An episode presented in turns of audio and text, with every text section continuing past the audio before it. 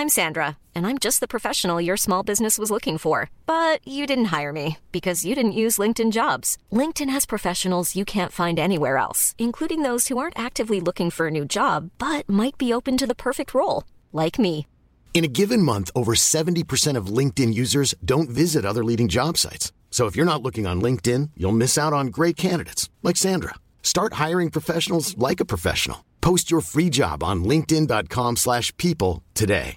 Everyone knows therapy is great for solving problems, but getting therapy has its own problems too, like finding the right therapist, fitting into their schedule, and of course, the cost. Well, BetterHelp can solve those problems. It's totally online and built around your schedule. It's surprisingly affordable too. Connect with a credentialed therapist by phone, video, or online chat, all from the comfort of your home. Visit betterhelp.com to learn more and save 10% on your first month. That's BetterHelp H E L P. Herzlich willkommen bei Pool Artists.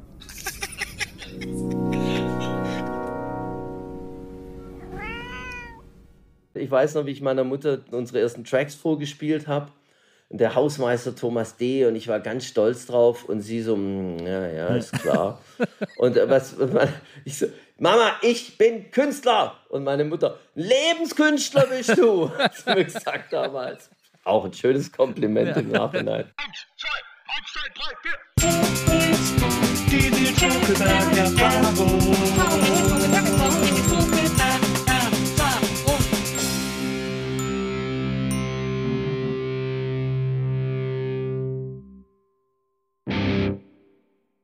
Hallo, liebe NBE-ZuhörerInnen. Herzlich willkommen zu einer neuen Folge der Nils Bokeberg-Erfahrung. Ich freue mich wahnsinnig, dass ihr alle dabei seid. Vier Folgen mit den Fanta 4. Jedes fantastische Vier-Mitglied bekommt eine eigene NBE-Folge gewidmet. Ich freue mich sehr, dass äh, die Jungs gesagt haben, dann machen wir mit beim Eulen Bokeberg. Und ich freue mich vor allem heute auf diese Folge mit meinem alten Weggefährten und Freund, äh, mit dem mich sehr viel Zeit sehr eng verbindet. Äh, mal ein bisschen sich updaten, was so in der Zwischenzeit passiert ist und vor allem auch alles, was davor passiert ist. Herzlich willkommen, Thomas D. Dankeschön, hi. Nils, ich freue mich auch total, dass wir uns endlich mal wieder sprechen. Ja, das stimmt. Das ist wirklich, man, das ist immer so ein bisschen, man kennt das so von außen so als Klischee von so Promi-Freundschaften und so, wenn die dann so irgendwo öffentlich erzählen, ja, wir haben uns so lange nicht gehört, wir haben uns so lange nicht gesehen und bla bla bla. Und dann denkt man immer so, hä, ist doch voll einfach, sich zu sehen und zu hören und so weiter und so fort. Aber es, ist, es kommt immer so viel Alltag und Leben dazwischen, dass das dann einfach auch einfach mal eine Zeit lang parallel laufen kann und man wirklich so gar nicht, äh, gar nicht connected. Aber dann ist ja das Schöne, finde ich, wenn man sich mal so nah war, äh, dass das dann äh, innerhalb von Sekunden wiederhergestellt ist, so eine, so eine Nähe. Ja, das finde ich auch. Ich finde, Freundschaft braucht jetzt nicht, weiß ich nicht, vielleicht ist es auch eine Ausrede, dass eine Freundschaft jetzt unter Männern keine Pflege braucht. Aber ich habe ganz viele, halt nicht ganz viele, aber ich habe Freunde, die ich auch als enge Freunde bezeichnen würde und die sehe ich nie, einmal im Jahr oder so. Mit Gio feiere ich immer gern Silvester. Und den kenne ich auch schon ewig, aber manchmal jetzt durch die modernen Medien schreiben wir uns ab und zu. Ja. Kommen wir erstmal so zum Background. Ich fange einfach mal ganz von vorne an.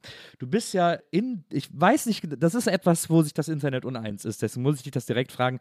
Bist du in Ditzingen geboren? Weil es gibt die Behauptung, dass du in dem Haus deiner Eltern geboren wärst, aber es gibt auch die Angabe, dass du in Stuttgart geboren wärst. Da muss ich direkt mal. Das Letztere ist falsch. Ich bin eine Hausgeburt. Ich war der dritte Sohn, da hat sich meine Mutter nicht mehr so viel Mühe gemacht und kein Krankenhaus mehr besucht. Ja, ja, das kennen wir ja alles schon. Bin da rausgeflutscht kurz vor Silvester am 30. Dezember im Haus meiner Eltern, hinter der Tankstelle meiner Eltern in Ditzing. Genau, hinter der Tank. Deine Eltern haben die Tankstelle im selben Jahr. Das ist so, das ist so ein geiler, das ist so ein geiler Bogen, weil sie haben im Januar haben sie die Tankstelle übernommen von deinem Opa, der die irgendwann, ich glaube, 60 gebaut hat oder so. Und dann haben sie 68 übernommen im Januar und im Dezember bist du dann hinter der Tankstelle geboren. Also da haben sie, haben sie wirklich Ja. so ein Jahr, haben sie nicht nur ein neues Business gegründet oder ein neues Business übernommen, sondern direkt auch, komm, machen die Familie noch größer und so. Haben irgendwie alles, alles auf einmal. Ja, und dann sollte ich noch ein Mädchen werden, weil dann wäre das Glück perfekt gewesen nach zwei Jungs. Das hat nicht ganz funktioniert, aber ansonsten Also- war die Familienplanung und Businessplanung abgeschlossen, glaube ich dann. Also war es schon eine Enttäuschung von an, vom ersten Moment an. ich war direkt eine Enttäuschung. Das ist, jetzt mal, ist mir jetzt erst klar. Aber manchmal ist auch gerade diese Herausforderung, wenn man einen schlechten, also ein schlechter Start kann man jetzt nicht sagen, aber ja. wenn am Anfang mal so alles nicht so ist, wie es wie sein soll, es gibt einem ja auch dann die Kraft, die Dinge besser zu machen. Das ja. ist ja meine Mission. Ja, das stimmt, das stimmt. Wie ist es denn äh, in der Tankstelle oder hinter einer Tankstelle aufzuwachsen? Also, weil das ist ja, man muss ja sagen, das war so eine Aral, die war Siemensstraße, Ecke Gerling, habe ich gelesen. Und das hey. ist und war wohl ein Industriegebiet. Das ist ja dann jetzt auch nicht der aufregendste Ort, um da irgendwie groß zu werden, oder? Also deine investigative ja, ähm, Berichterstattung gefällt mir sehr gut. Du hast deine Hausaufgaben gemacht. Ja, Siemensstraße. Es ist immer noch eine Aral-Tankstelle. Mittlerweile gehört sie ja sogar mir quasi fast, also eigentlich meiner Mutter, aber da ist der Erbe sitzt hier mit meinem Bruder zusammen. Wir sind dann die zukünftigen Tankstelleninhaber. Und was das Schöne war an der Tankstelle ist natürlich, du hast immer den direkten Zugriff auf das Süßigkeitenregal. Das da bist du ja, sitzt nah, an der, sitzt nah ran. Das nächste ist, wir hatten da, es ist so halbes Industriegebiet, das stimmt. Und hinten raus war damit auch immer wenig los, viel äh, Platz zum, zum Abenteuer suchen. Und ich hatte eine ganz gute Nachbarschaft aus so, keine Ahnung, sechs, acht Kindern, die eben da gewohnt haben. Mit denen habe ich immer gespielt. Meine zwei besten Freunde, Stefan, Steffen Betzikofer und Klaus Sprenger, wohnten auch direkt da ums Eck. Und das Lustigste war wirklich, muss ich jetzt mal ganz kurz, das ist ja jetzt, sagen wir mal, also diese Kindheit, an die ich mich da erinnere, da war ich dann halt so zehn, sagen wir mal so. Jetzt bin ich 54, also ist ein Weilchen her. Letztens steht einer hier in der Tür und sagt, wir kennen uns. Wir sind, du, wir sind befreundet. Und ich sage mal, für Verrückten, die sterben nicht aus, echt. Das, wir sind befreundet. Was ist denn das? Kann jeder kommen, du bist mein Freund. Alter, ich würde dich doch. Ja, denk mal scharf nach. Und ich gucke den an und dann fängt es echt an so. Ja, ja, und das war Klaus Sprenger, von dem ich Ach. gerade erzählt habe, der, der wirklich 45 Jahre später steht der hier und sagt, hey, erinnerst du dich noch? War voll schön. Das ist schön. Wir haben jetzt äh, äh viel Zeit aufzuholen. sind wir auch Freunde wieder. Ich finde das übrigens super lustig, wenn man so äh, Lokalpresse, Stuttgarter Lokalpresse liest, also gerade so aus Ditzing und so, dann ist immer so, da wurde jetzt neulich irgendwas so, wurde die Autobahn neu gebaut und verlängert und so, oder, oder irgendwie eine neue Autobahnausfahrt gebaut und so. Und ja, ja, der Trumpf will eine eigene Ausfahrt. Da ist ja, genau. ein großes Thema. Und dann, und dann ist so in der, in, der Lokal, in der Lokalpresse steht dann immer so, ja, ganz in der Nähe von Thomas D.'s Tankstelle. Also das ist so eine, das ist eine Landmark sozusagen, dass das deine Tankstelle ist. Alter, die Stadt Ditzing will mein Geburtshaus abreißen und ich wollte noch so ein Schild hinmachen. Und da hier ist Thomas D. geboren. Weißt du, Goethe in, wo ist, der hat auch so ein Haus irgendwo, Na. in Leipzig, glaube ich. Da reißt auch keiner einfach das Haus ab. Da hat der Goethe drin gewohnt oder ist geboren. Ich bin in, die, hinten in dem Haus da oben in dem Zimmer, bin ich, habe ich das Licht der Welt erblickt. Das interessiert die Stadt Ditzing aber einen feuchten Dreck. Aber dass du auch noch keine Ehrenbürgerurkunde bekommen hast, also finde ich auch ne? Kein, kein, kein Schlüssel der Stadt, kein ja. goldenes, ich weiß nicht was. Oder? Warte mal. Ich glaube, ich habe was bekommen von denen.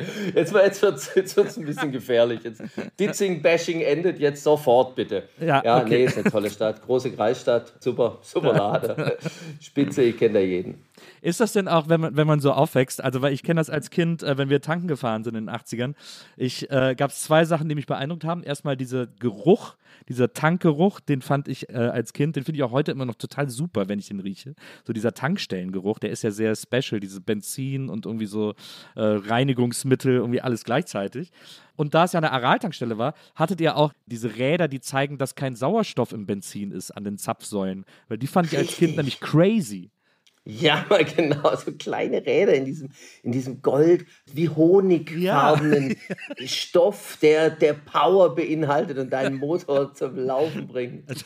Ja, da war Benzin noch ein toller Stoff damals. Ich habe den auch selber noch befüllt bei anderen. Man hat da tatsächlich noch, stand draußen, hat den Leuten noch das Auto betankt, ja. hat nach dem äh, Öl geguckt und hat das Wischwasser aufgefüllt und so Zeug.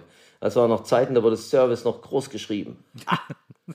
Ich habe auch, lustigerweise habe ich einen auf, auf so einer, in so einer Facebook-Gruppe von Ditzingen früher oder so, habe ich äh, einen Kommentar gefunden, der geschrieben hat, ja, der Thomas D. hat mir damals das Öl gewechselt. Das hat er so, hat ja. so ganz stolz dahin geschrieben. Das ist doch, das ist doch irgendwie schön. Ja, Das ist natürlich auch ein bisschen übertrieben, weil Ölwechsel habe ich nicht gemacht. Das war ja dann der Job der, der Mechaniker, aber ich habe das Öl kontrolliert und eventuell dann nachgefüllt natürlich. Kannst du noch Autos ein bisschen, kannst du das noch selber alles, so die nötigen Sachen reparieren? Na, ich bin ja hier durch den Mars echt ein ziemlicher Handwerker geworden. Ne? Vom Hausmeister zum Heimwerker und auch im Außenbereich, wie du sicher weißt, ich habe einen Bagger. Ja. Ich kann also einiges, aber Autos habe ich nie gekonnt und habe ich nie können wollen. Es ist allein schon, wenn du in diesen Motor gehst, äh, damals konnte man ja noch, dann da brichst du dir bereits die Nägel. Wobei, das ist ja so, ja, das ist nichts um für uns. Ecke rum. Du verletzt dich immer. Du musst, hey, also hat mich früher schon so, ich mache das auf gar keinen Fall. Ich habe null Plan, was Autos angeht. Die müssen fahren und, und tanken kann ich auch. Der Rest ist mir echt fremd. Ja. Aber wenn ich den Boden verlegen kann, ich kann eine Mauer einreißen, aufbauen, ich kann draußen, ich habe jede Stromleitung mittlerweile auf dem Mars schon mit meinem Bagger zerlegt. Gas, Wasser, Scheiße, ich habe alles ausgegraben, was es hier gibt. Also da bin ich ganz gut drin mittlerweile also ich habe ja keinen Führerschein, ne? deswegen ist ja, ich habe ja auch wirklich gar keine Ahnung von Autos. Aber ich habe immer so das Gefühl, dass ich so denke, so, eigentlich ist doch ein Motor, ist doch eigentlich voll logisch. Oder wie ein Auto funktioniert, ist ja eigentlich so, wenn man so drüber nachdenkt, super logisch, wie da, wie da so alles so zusammenhängt und funktioniert.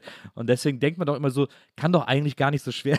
Also ich bin auch ein Meister im Sachen kaputt reparieren, aber ich, ich denke dann immer so, naja, das muss man doch irgendwie, das muss sich doch alles mit Logik erschließen, wenn man, so, wenn man an so einen Motor rangeht. Für mich ist das eine, wie, wie, wie ich keine Ahnung, gibt es bestimmt so ein geiles Wort dafür. Wenn ich diesen Motorraum aufmache und ich sehe dieses Gerät da drin. Es ist mir ein einziges Rätsel, wie das funktionieren kann überhaupt.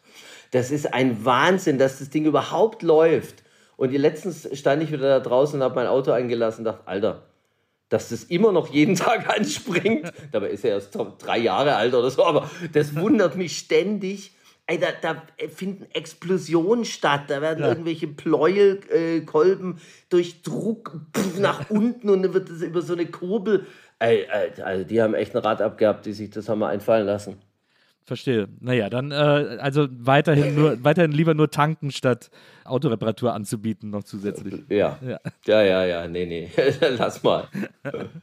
so, jetzt bist du also da an dieser Tankstelle aufgewachsen. Ihr wart eine Gang von Kindern, die da noch Platz hatte. Also, weil das Industriegebiet ist ja erst heute so zugebaut. Früher, wenn man so alte Fotos sieht, war da nach hinten raus super viel Platz. Da waren so zwei, drei einzelne Firmen, aber ansonsten super viele Felder und so. Da konnte man irgendwie gut, äh, gut spielen.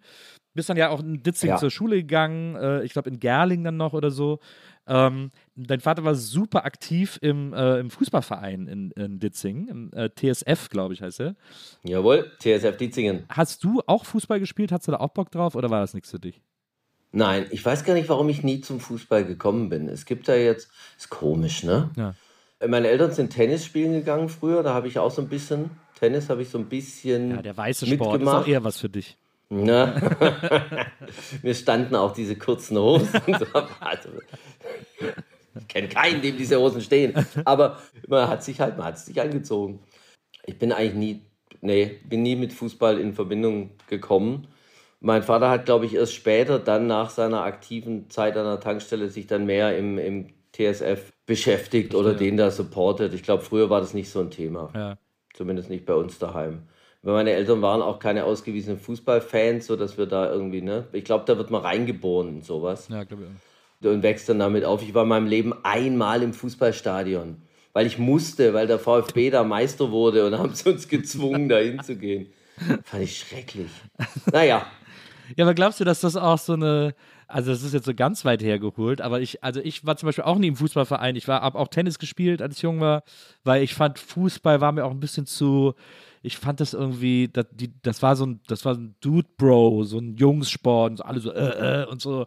Und da war auch immer alles so ein bisschen sehr konfrontativ und so. Und das war, für mich war das nie so ein Ding, so, weil ich quasi eher mich an schönen Künsten und an Musik und so erfreut habe, als dass ich das interessant gefunden hätte, mich da so mit Jungs zu messen, sozusagen. Also glaubst du, das ist so ein Künstlerseelending, dass einem Fußball nicht so kickt? Das könnte sein. Also was mir immer auffällt, wenn ich jetzt zum Beispiel die Fantas mit einem Fußballspiel vergleiche, wenn die Fantas spielen, dann gewinnen alle. Die Fans gewinnen und die Fantas gewinnen. Weißt du, man ist gemeinsam da für eine Sache. Wenn du im Fußball gehst, dann hast du immer diese zwei Lager. Und da ist auch echt viel Aggression und, und Gegeneinander. Und einer wird verlieren. Einer, außer unentschieden. Aber du weißt nicht vorher, wie es ausgeht. Ja. Wenn ich spiele, weiß ich vorher, wie es ausgeht. das ist so schön daran. Und ich mag dieses Schöne und ich mochte auch da, als ich im Stadion war, diese Atmosphäre nicht, dass es dieses Gegeneinander ist. Das ist mir zu viel, ich weiß nicht, das ist zu viel aggro. Ja, bin, ich, bin ich auch kein so Fan von. Vielleicht ist das die zarte Künstlerseele von uns beiden, die äh, sich da schon ganz früh dagegen gewehrt hat oder dem das einfach widerstrebt. Hm, ja. Kann sein. Wobei ich, ja, natürlich wollte ich, als ich Friseur werden wollte, dachte ich ja auch, ich mache was Künstlerisches. Er wollte ja dann Maskenbildner werden. Also da war schon jetzt mal im Prinzip der Gedanke da, etwas mit Kunst oder mit Kreativität zu machen. Ja. Aber wann jetzt dieser Künstler, wenn man ihn so nennen darf, entstanden ist, ob der damals schon als Kind irgendwo in mir, pff, das, nicht, dass ich wüsste, ich hatte eine Eins in Kunst in der Realschule und ja. dachte, ich könnte gut zeichnen und es wär, ich wäre super. Und dann habe ich mich beworben bei so einer Grafikdesign-Assistentenschule und zur Aufnahmeprüfung musste ich dann, ich glaube, sechs Stunden lang malen. Das waren immer so zwei Stunden für ein Bild. Und dann saß ich da und habe dann so rechts und links von mir geguckt und die konnten zeichnen. Alle, wir mussten so einen Holzhocker malen, so ein Dreibein-Schraubstuhl, ja. so ein Hocker. Und ich mal den so und dann gucke ich so nach rechts und die hat den Hocker nicht gemalt. Da war der Hocker auf ihrem Blatt. Das ist der Hocker, verdammt. Und bei mir ist so eine, so eine Bleistiftzeichnung von so einem Hocker. Hey, ich weiß, also da bin ich echt, da musste ich feststellen, als die Realschul 1 in Kunst macht doch kein Künstler aus dir. Aber wahrscheinlich hat, hat, deine, hat deine Kunstlehrerin oder dein Kunstlehrer erkannt, dass in dir auf jeden Fall kreatives Potenzial schlummert, sozusagen. Ja, das könnte sein. Eigentlich, also, weil ich, ich weiß, ich kann mich auch noch an eine Kunstlehrerin bei uns am, äh, am Gymnasium Wesseling erinnern. Ich war nie gut im Malen so oder im Zeichnen, weil das habe ich immer, ich, ich, konnte das nicht so umsetzen, wie ich wie es auch mir gedacht habe. Ne? Also es ist nie das auf dem Blatt gelandet, was ich vorher gedacht habe was, oder was ich wollte, das auf dem Blatt landet. Ja, ja. Aber, aber ich glaube, die, was die mochte, war, was ich, also meine Ideen sozusagen, was ich, welche, welchen Gedanken ich für das Thema dann äh, aufgebracht habe, mit dem Thema gerecht zu werden. So das, und deswegen hat die mich dann okay benotet. Also gut war es mhm. dann auch nicht, aber, aber, aber trotzdem hat die gecheckt, dass ich kreative Ansätze habe, sozusagen. Genau, die Kunst war im Kopf, aber sie hat den Weg durch den Arm und den Stift nicht immer aufs Papier gefunden. Ist das denn, als du dann, also du hast ja dann, du hast ja Grundschule gemacht, hast dann Realschule gemacht und hast du dann direkt die Friseurausbildung gemacht? Nee, da waren noch ein paar lustige Querdinger davor. Und zwar hatte ich so einen Berufskolleg angefangen, weil ich ja nicht wusste, was ich werden soll. Und ne, da bist du ja mit, in der Realschule bist du ja mit 16 Fertig. Ja. Wer, will, wer soll denn mit 16 wissen, was er irgendwie für den Rest seines Lebens macht? Ja, allerdings. Naja, dann dachte ich, mache ich halt so einen Berufskolleg auf Sekretär. Irgendwie. Ich habe da echt Steno gelernt und ähm, Schreibmaschine. Leider nur, ich habe es dann sehr schnell wieder gedacht, nein, das ist nichts für mich. Gottes Willen, da ich muss was Kreatives machen. Ja. Und dann habe ich gehört, Maskenbilder ist doch toll. Ja, da arbeitest du so mit Theater, Perücken, nee, nee, Perücken waren es gar nicht, sondern so, äh, so Schminken und so tolle ja. Sachen machen, dachte ich mir da. Und dann hat jemand gesagt, ja, da musst du erst eine Friseurlehre machen. So, also gut, dann mache ich halt eine Friseurlehre. So war der Gedanke auch voll. Hammer durchdacht. Und dann hatte ich eine Friseurlehre angefangen und in dem ersten Laden war, fand ich so schrecklich. Ich erinnere mich heute noch, dass ich mir überlegt habe, wie ich meine Salonleiterin um die Ecke bringen könnte, ohne dass es jemand merkt. Ich habe sie gehasst. Die hat mir echt das Leben zur Hölle gemacht.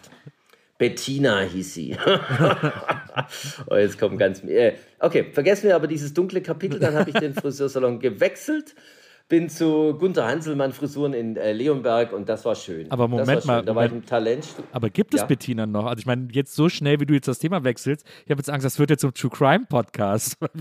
ich habe auch, äh, nein, auch sie ist noch. Nein, sie gibt es noch. Okay. Ich habe es nicht durchgezogen, mir fehlte die Waffe tatsächlich und ja kein Zugang zu diesem Zielfernrohr, weil ich hätte ja aus einiger Entfernung, außerdem wusste ich nicht, wie ich die Leiche entsorgen soll, dann ein Glück habe ich den Plan nicht weiter verfolgt, sonst säße ich heute nicht hier oder zumindest äh, hinter Gittern mit dir zu sprechen. Da wäre mein Leben anders verlaufen. Gott sei Dank habe ich den Absprung geschafft, habe mich entschieden zu gehen. Ja. Nach und bei Gunter Hanselmann mich ja, das war auch in Leonberg, der ja. andere. Ich möchte jetzt aber nicht näher auf dieses dunkle Kapitel eingehen, sonst wird da noch einer recherchieren und dann finden wir die Bettina. und dann wird sie ihre Gegendarstellung bringen dürfen. Nein, die soll, raus, die soll sich raushalten. Wir waren in, äh, beim Gunther Hanselmann und der hatte ja auch dieses Talentstudio, wo ja dann eine ganz berühmte Episode aus der Geschichte der Fantastischen Vier auch stattfinden sollte.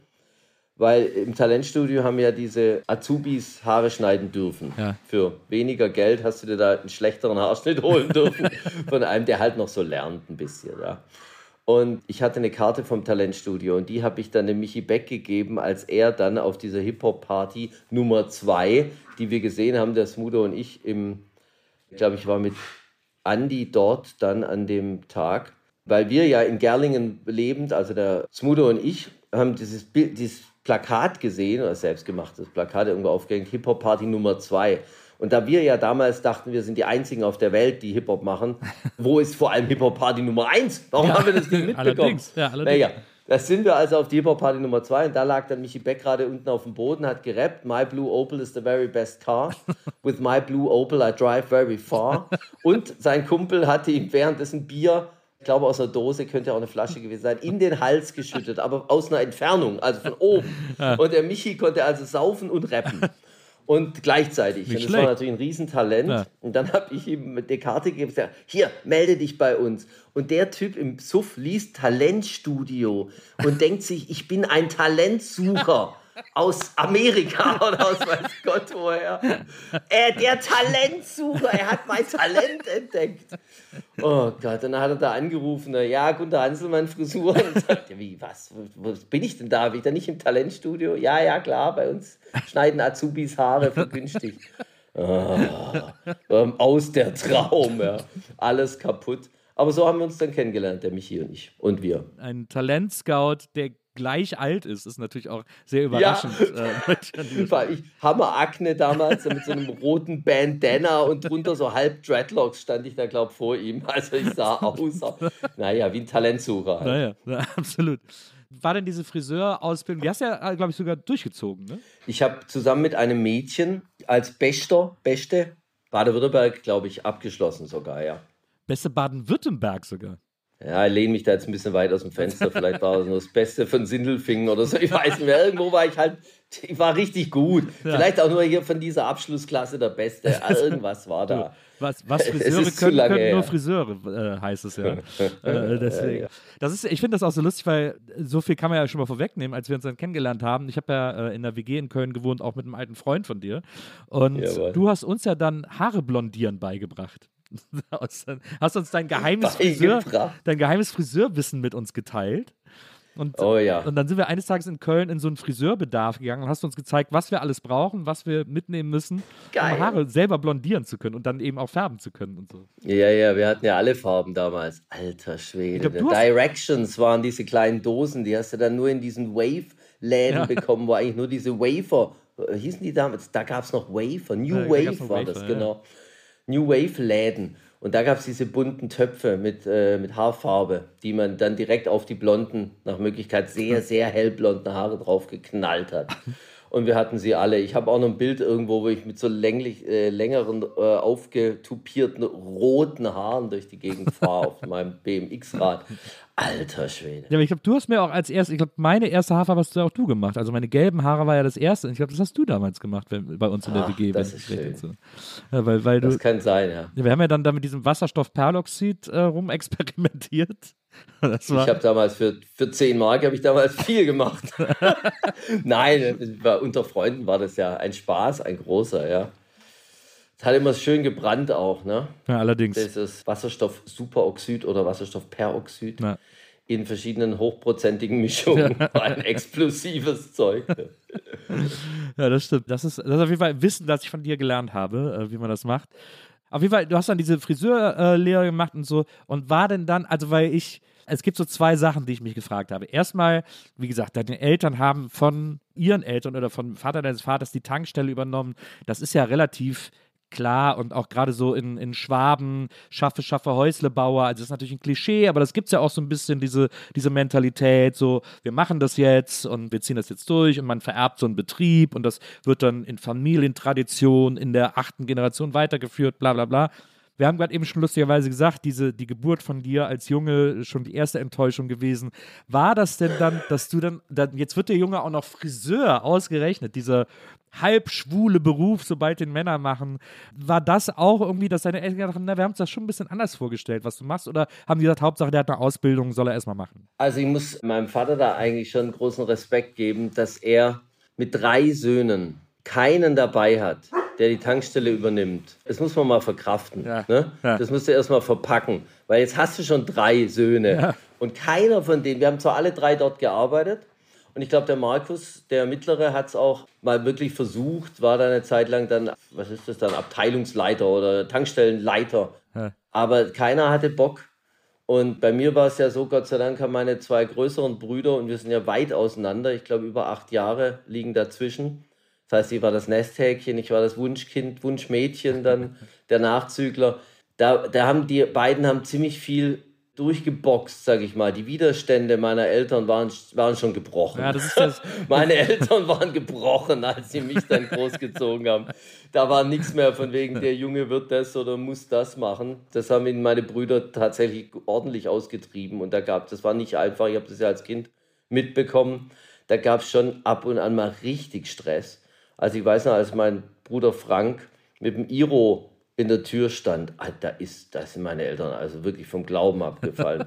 meine Eltern sind ja, das ist ja so lustig, weißt du, die gehen dann mit ihrem Kegelclub als Punker auf den Karneval. Ja. Ja, aber das ist das Maximale. Das heißt, das ist ein lustiger Witz, wenn man sich dann so ein Kunstiro aufsetzt und dann so eine Sicherheitsnadel durch, so tut, als hätte man sich sie durch die Nase geschoben. Ja. Aber wenn dann der Sohn im Ernst mit dem Iro vor der Tür steht, Alter, da, da ist vorbei. Naja, insofern war es dann für meine Eltern, glaube ich, okay, dass ich halt überhaupt irgendwas mache. Und die Lehre ist ja was Bodenständiges, jetzt ist ja Friseur geworden. Übrigens habe ich während meiner Ausbildung, als ich beim Perückenknüpfen wahnsinnig geworden bin, das Schlimmste der Welt. Da hast du so ein Gitternetz oder ja. so, so ein fein, ganz feines Netz und dann nimmst du zwei bis drei Haare und machst mit so einer Häkelnadel die da durch und machst so einen Mini-Knoten rein. Und das bis die Perücke fertig ist. Also, und dann sagt mir einer, übrigens, als Maskenbildner verbringst du 80 Prozent deiner Zeit mit Perückenknüpfen. Da war das ja, auch das durch. war dann das Ende. Das war sofort durch. Das war so, okay, werde ich nicht. Gut, jetzt bin ich Friseur, was willst du machen? Ja, also. Und als ich dann, ich weiß noch, wie ich meiner Mutter unsere ersten Tracks vorgespielt habe, der Hausmeister Thomas D. und ich war ganz stolz drauf und sie so, mm, ja, ja, ist klar. und was, ich so, Mama, ich bin Künstler. Und meine Mutter, Lebenskünstler bist du, hat sie mir gesagt damals. Auch ein schönes Kompliment im Nachhinein. Aber ernst genommen hat sie es nicht. Und da war dann die Rettung im Kopf. Der Junge hat Friseur gelernt. Ja, der kann jederzeit wieder darauf zurückgreifen. Das ist also eine sichere Nummer, da muss man sich keine Sorgen um seine Zukunft machen. Und wenn dieser Spleen mit dieser Band da aufhört in ein paar Jahren, dann wird er zurückgehen und dann wird er sein Handwerk machen. Und dann ist das, da muss man sich keine Sorgen machen. Und das hat sich erst geändert, als dann die Nachbarn kamen und haben, ja, euren Sohn im Fernsehen gesehen. Da, da, da mit seiner Band. Was mein Vater bis zu seinem Tod nicht gelernt hat, ist, dass es die Fantastischen Vier heißt oder Fanta 4, aber nicht Fun 4. Oh, du da mit deiner Fun 4. Vater, bitte kannst du mal lernen wenigstens. Das sind meine Band, heißt die Fantastischen Vier. Sag Fantas, sag, sag irgendwas, aber nicht Fun 4. Fun Fact, für meinen Vater waren es die Fun 4. Von 4 finde ich aber auch gut. Es, es, klingt doch schön. Es klingt so wie Fun Factory, so ein bisschen in die Richtung. Ja. Was war denn die? Oh Gott, die Fun Factory. Das war Tony Couture, war das, glaube ich, ne? Fun Factory. War, ich, es gab kurz einen Moment im Leben der, der Fantas, da hätte alles anders laufen können. Das war ganz zu Beginn, weil, wie wir ja alle wissen, du vor allem auch als großer Comic-Fan, ich bin ich ja auch noch ein kleiner zumindest, die Fantastischen Vier sind ja Super Marvel-Comic-Helden. Ja. Und wir wollten uns jetzt so nennen. Und da hatte dann der Bär auch, unser Manager, natürlich Angst, dass die echten Fantastischen Vier aus Amerika einfliegen und wir sie vielleicht nicht mal, zum Teil nicht mal sehen. Und plötzlich sind sie da. Weil die Unsichtbare, das ist ja Michi Beck mittlerweile. Also wir, wir, streiten uns ja immer, wer ist die Unsichtbare. Aber egal. Du warst, ähm, aber du warst doch immer die Fackel. Du bist doch immer die ich Fackel. Ich bin die Fackel. Ja. Ist ja wohl keine Frage. Andy ist das Ding. Ja. und dann ist jetzt Smudo ist meiner Meinung nach Mr. Elasto und dann bleibt halt nur noch die Unsichtbare für ähm, Michi Beck. Aber äh, dann äh, ging es darum, dass wir uns nicht die Fantastischen Vier nennen, so wie die Fantastischen Vier hier genannt werden, sondern vielleicht mit U, die Fantastischen. Alter, wow. stell dir das mal vor. Ey, das wäre so unser Tod. Das wär, ich meine, niemand auf der Welt. so Die Fantastischen Vier. Ja, da wird jetzt die Funtas. Das wäre doch auch schön. Die Fontas, Alter. Deine Fontanelle kannst du. Ich hab, ähm, wir haben dann mit denen telefoniert und die haben gesagt: Pass mal auf, ihr macht keine Comics und wir machen keine Musik. Deal? Deal. Ja. Gott sei Dank. Gott sei Dank. Allerdings. Also, heute wäre das wahrscheinlich anders. Heute würden direkt so Anwälte Oh. mit Koffern vor der Tür stehen oder so. Ja, mit Koffern voller Geld. wo man's- Dass sie von euch nicht haben wollen. Ach Mit, so, leer, ja, würden so, mit leeren. Koffern kommen. Und wir wollen gehen mit Koffern voller Geld. Die Koffer haben wir selbst mitgebracht. Ich habe ja auch drei ältere Geschwister, deswegen äh, kenne ich das, dieses, diese, die Benefits of being a Nesthäkchen, wenn wirklich irgendwie die Eltern alles, was man falsch machen kann, schon vorher ausprobiert haben und man selber äh, so der Genau. Nutznießer davon ist, dass sie auch gar keinen Bock mehr haben, sich irgendwie groß Richtig, Sorgen zu machen oder ja, genau, komm, mach einfach, genau. ist egal. Ja, haben Ähm, aufgegeben. ey.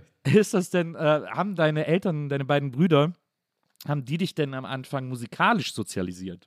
Ein großer Moment war für mich, als ich dann die Plattensammlung meines Bruders gekauft habe. Gekauft? Mit Anlage zusammen. Ja, der hat mir seine gesamte Plattensammlung verkauft. Mit Anlage für 1000 Mark.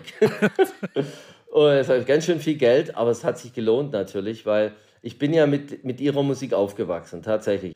Äh, während zum Beispiel bei uns in der Schule war dann so ACDC oder KISS Ja.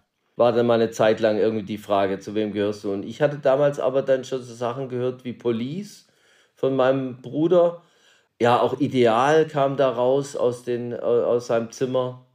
Also sehr sophisticated eigentlich. Ja, ja, war eigentlich eher so ein bisschen eins drüber. Nicht so die stumpfe Nummer, sondern immer schon so ein bisschen mit mehr musikalischem Grundgeschmack, würde ich mal sagen. Aber natürlich gab es ja da noch keinen Rap zu der Zeit. Und es war dann halt guter Rock. Das hat er viel gehört. Ja, ich habe dann auch so Sticks und so ganz komische Platten. Mr. Roboto. Ähm, ja, genau, genau. Die Xeniata Mondata hieß die, glaube ich, die Platte. das ist eine Rockoper, war das. Ne? Da hat man aber auch noch Platten gehört und gesehen und Ja, auch ja. die Queen-Covers und dann hast du so ein Doppelalbum und guckst dir das an und da steckte Magie in diesen Platten. Da war eine große Welt, die die erzählt haben. Heutzutage die Sticks-Platte hören und denkst, ah, alles klar. er wollte, eine, wollte auch eine Rockoper machen, hat halt nur so, es waren eher Rockopas als Rockopern. Und haben, haben, deine, haben deine Brüder selber auch mal Musik gemacht oder wollten Musik machen oder so? Nee, lustigerweise sind, also meine Eltern, meine Mutter kann singen, Ja. konnte singen, singt mittlerweile nicht mehr. Aber meine Brüder und ich waren jedes Mal an Weihnachten die, die äh, das Lied immer versaut haben. Gegen später haben wir dann aus Rücksicht auf meine Eltern nicht mehr mitgesungen, sondern wir haben dann so Basstöne gemacht. Oder bum, bum, bum, bum. Nur so ein bisschen Begleituntermalung, weil das hat null funktioniert. Also bei uns konnte keiner singen, außer der Mutter. Und deswegen habe ich auch meinen Kindern dieses Talent nicht vererbt. Meine Kinder können beide singen und haben auch die, die Fähigkeit, die Töne zu hören und wiederzugeben. Ist mir nicht gegeben. Und das haben sie von meiner Frau mit Sicherheit. Na, Gott sei Dank. Gott sei Dank Gott sei sie Dank. da aus der Art. Aber den, den, die Rampensau, die haben sie vom Vater. Ja, das ist eigentlich die beste Mische in dem Fall tatsächlich. Besser Umgekehrt, als andersrum. umgekehrt wäre doof, ja eben. Wobei, wenn du nichts kannst und du gehst nicht auf die Bühne, ist es schon besser, als dann eben nichts können und aber Rampensau sein. Ja, das wäre am schlimmsten. Ja, das stimmt, das stimmt natürlich. Du hast ja dann äh, Smudo kennengelernt. Es heißt immer in der Zockerhalle in Gerling und äh, in der Zockhalle in Gerling. Das, aber war das, ich möchte immer gerne wissen, was diese Zockhalle ist. War das eine Spielothek? Nee, also da muss man ein bisschen differenzieren. Das Mudo, also wir hatten in Gerlingen das Bowling Center. Gegen später hieß es Flickflack. Wurde dann so modernisiert. Und da stand ein Tron-Automat. Das Tron-Videospiel, wo man unter dann mehreren Abteilungen, da hattest du ja einmal das Lichträderrennen, was das beste Kapitel war, musste aber alle vier Kapitel spielen. Und unten stand ein Pengo-Automat. Ein also wahnsinnig schwieriges Spiel, wie ich finde. wo man so Eisblöcke hin und her schieben muss und so Eier knacken und so ein Scheiß. Aber da, da waren wir zwar, aber was wir gemacht haben, sind wir nach Stuttgart gefahren in eine echte Zockerhölle. Also die, die Geldspielautomaten, Sucht, Suchtfabrik, du weißt ja, schon. Ja. Da standen ja früher neben Geldspielautomaten auch Videospiele. Ja. Und dann gab es auch diese Billards und, und Flipper. Das war halt so eine klassische Spielhalle. Ich durfte erst ab 18 rein. Das heißt, du musst immer gucken, dass du dich irgendwie da vorbeischmuggelst.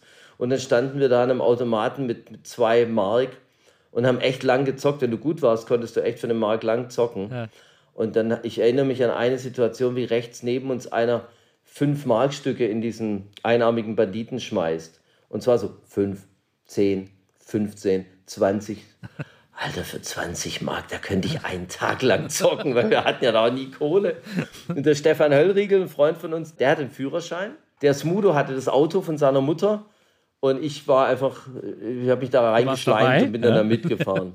Und da hat der Smoother dann immer Songs vorgespielt. Ich weiß noch den einen, der fing an mit I wanna hit the DJ with the baseball bat. Hit it! Und da kam noch so ein kruder Hip-Hop-Beat. Und das waren die ersten äh, Entwürfe von ihm und Andy, die dann als The Terminal Team, die zwielichtigen zwei, also hauptsächlich Englisch, tatsächlich äh, Musik gemacht haben. Und die mussten wir immer hören auf der Fahrt nach Stuttgart, weil der Smudo ja so bescheiden wir ist. Immer, ey, was Neues, lass mal hören. So, oh. Und dann wollte die Anna Ann klar machen, der Smudo. Das ist ein Mädchen gewesen aus Gerlingen. Die hatte Geburtstag. Und er hat einen Birthday-Rap geschrieben für Anna Ann. Yo, it's Anna Ann's birthday. Don't you know I'm gonna jam in January at her birthday show? Oder sowas, weil die hat eine Party gemacht und er war eingeladen. Und hat angegeben damit. Und diesen Rap ähm, hat er ihr geschenkt. Ja. Und in diesem Rap, äh, als Video auch, ich weiß nicht, ob es das Videomaterial noch gibt, ich hoffe nicht, stehen Stefan Höllriegel und Thomas Dürr, also ich, und machen uh, ah, uh, uh, ah. Das sollte sowas wie Beatbox sein, ja, aber da keiner Beatbox beherrschen konnte und wir keinen hatten, hat das Mutter gesagt, du machst uh, du machst ah und ich rapp dazu. Und dann dachte ich das, was, was viele am Anfang dachten, na, rappen kann ja jeder. Ja. Und wenn man so die Mädchen kriegt, dann will ich das auch tun. So bin ich dazu gekommen. Aber hat Smudo dann NAN bekommen, ist ja die Frage. Nein. also relativ ja, Moment mal. Use Case, muss man ehrlicherweise sagen. Alter, jetzt, wo wir drüber reden, fällt mir das erst auf. Das war von vornherein ein Rohrkrepierer, das Ganze. ah. Naja, ich kam da nicht mehr raus. Das war mein, also mein, ein, ein großes Geheimnis tatsächlich ist ja auch, jetzt gleich keins mehr, ich habe ja Saxophon gespielt. Also ich wollte Saxophon ja. spielen, hat aber nicht geklappt, weil ich einen beschissenen Lehrer hatte. Der hat mich zwei Jahre lang Tonleitern spielen lassen. Danach habe ich das Ding in die Ecke aber du geworfen. hast zwei Jahre Saxophon gespielt. Und zwar Tonleitern, einmal die Woche. Und immer wieder, weil der gesagt hat, nee, musst du nochmal machen. Und ich wollte aber spielen. Ich wollte Spandau Ballet-mäßig. Ja. Ich wollte, keine Ahnung, da gab es irgendeinen Song, wo damals war Saxophon kurz mal in, bevor es dann ganz lange ganz out war. ähm, was es eigentlich immer noch ein bisschen ist, aber es kam Na, es schon, durch, Ich finde, es ist wieder in. Es kam ein bisschen zurück. Ja. Ich glaube, da mit Eurotrance oder irgendwas gab es da mal ein kurzes Comeback vom Saxophon. Dann ging es wieder ein bisschen runter. Egal. Und ich wollte singen.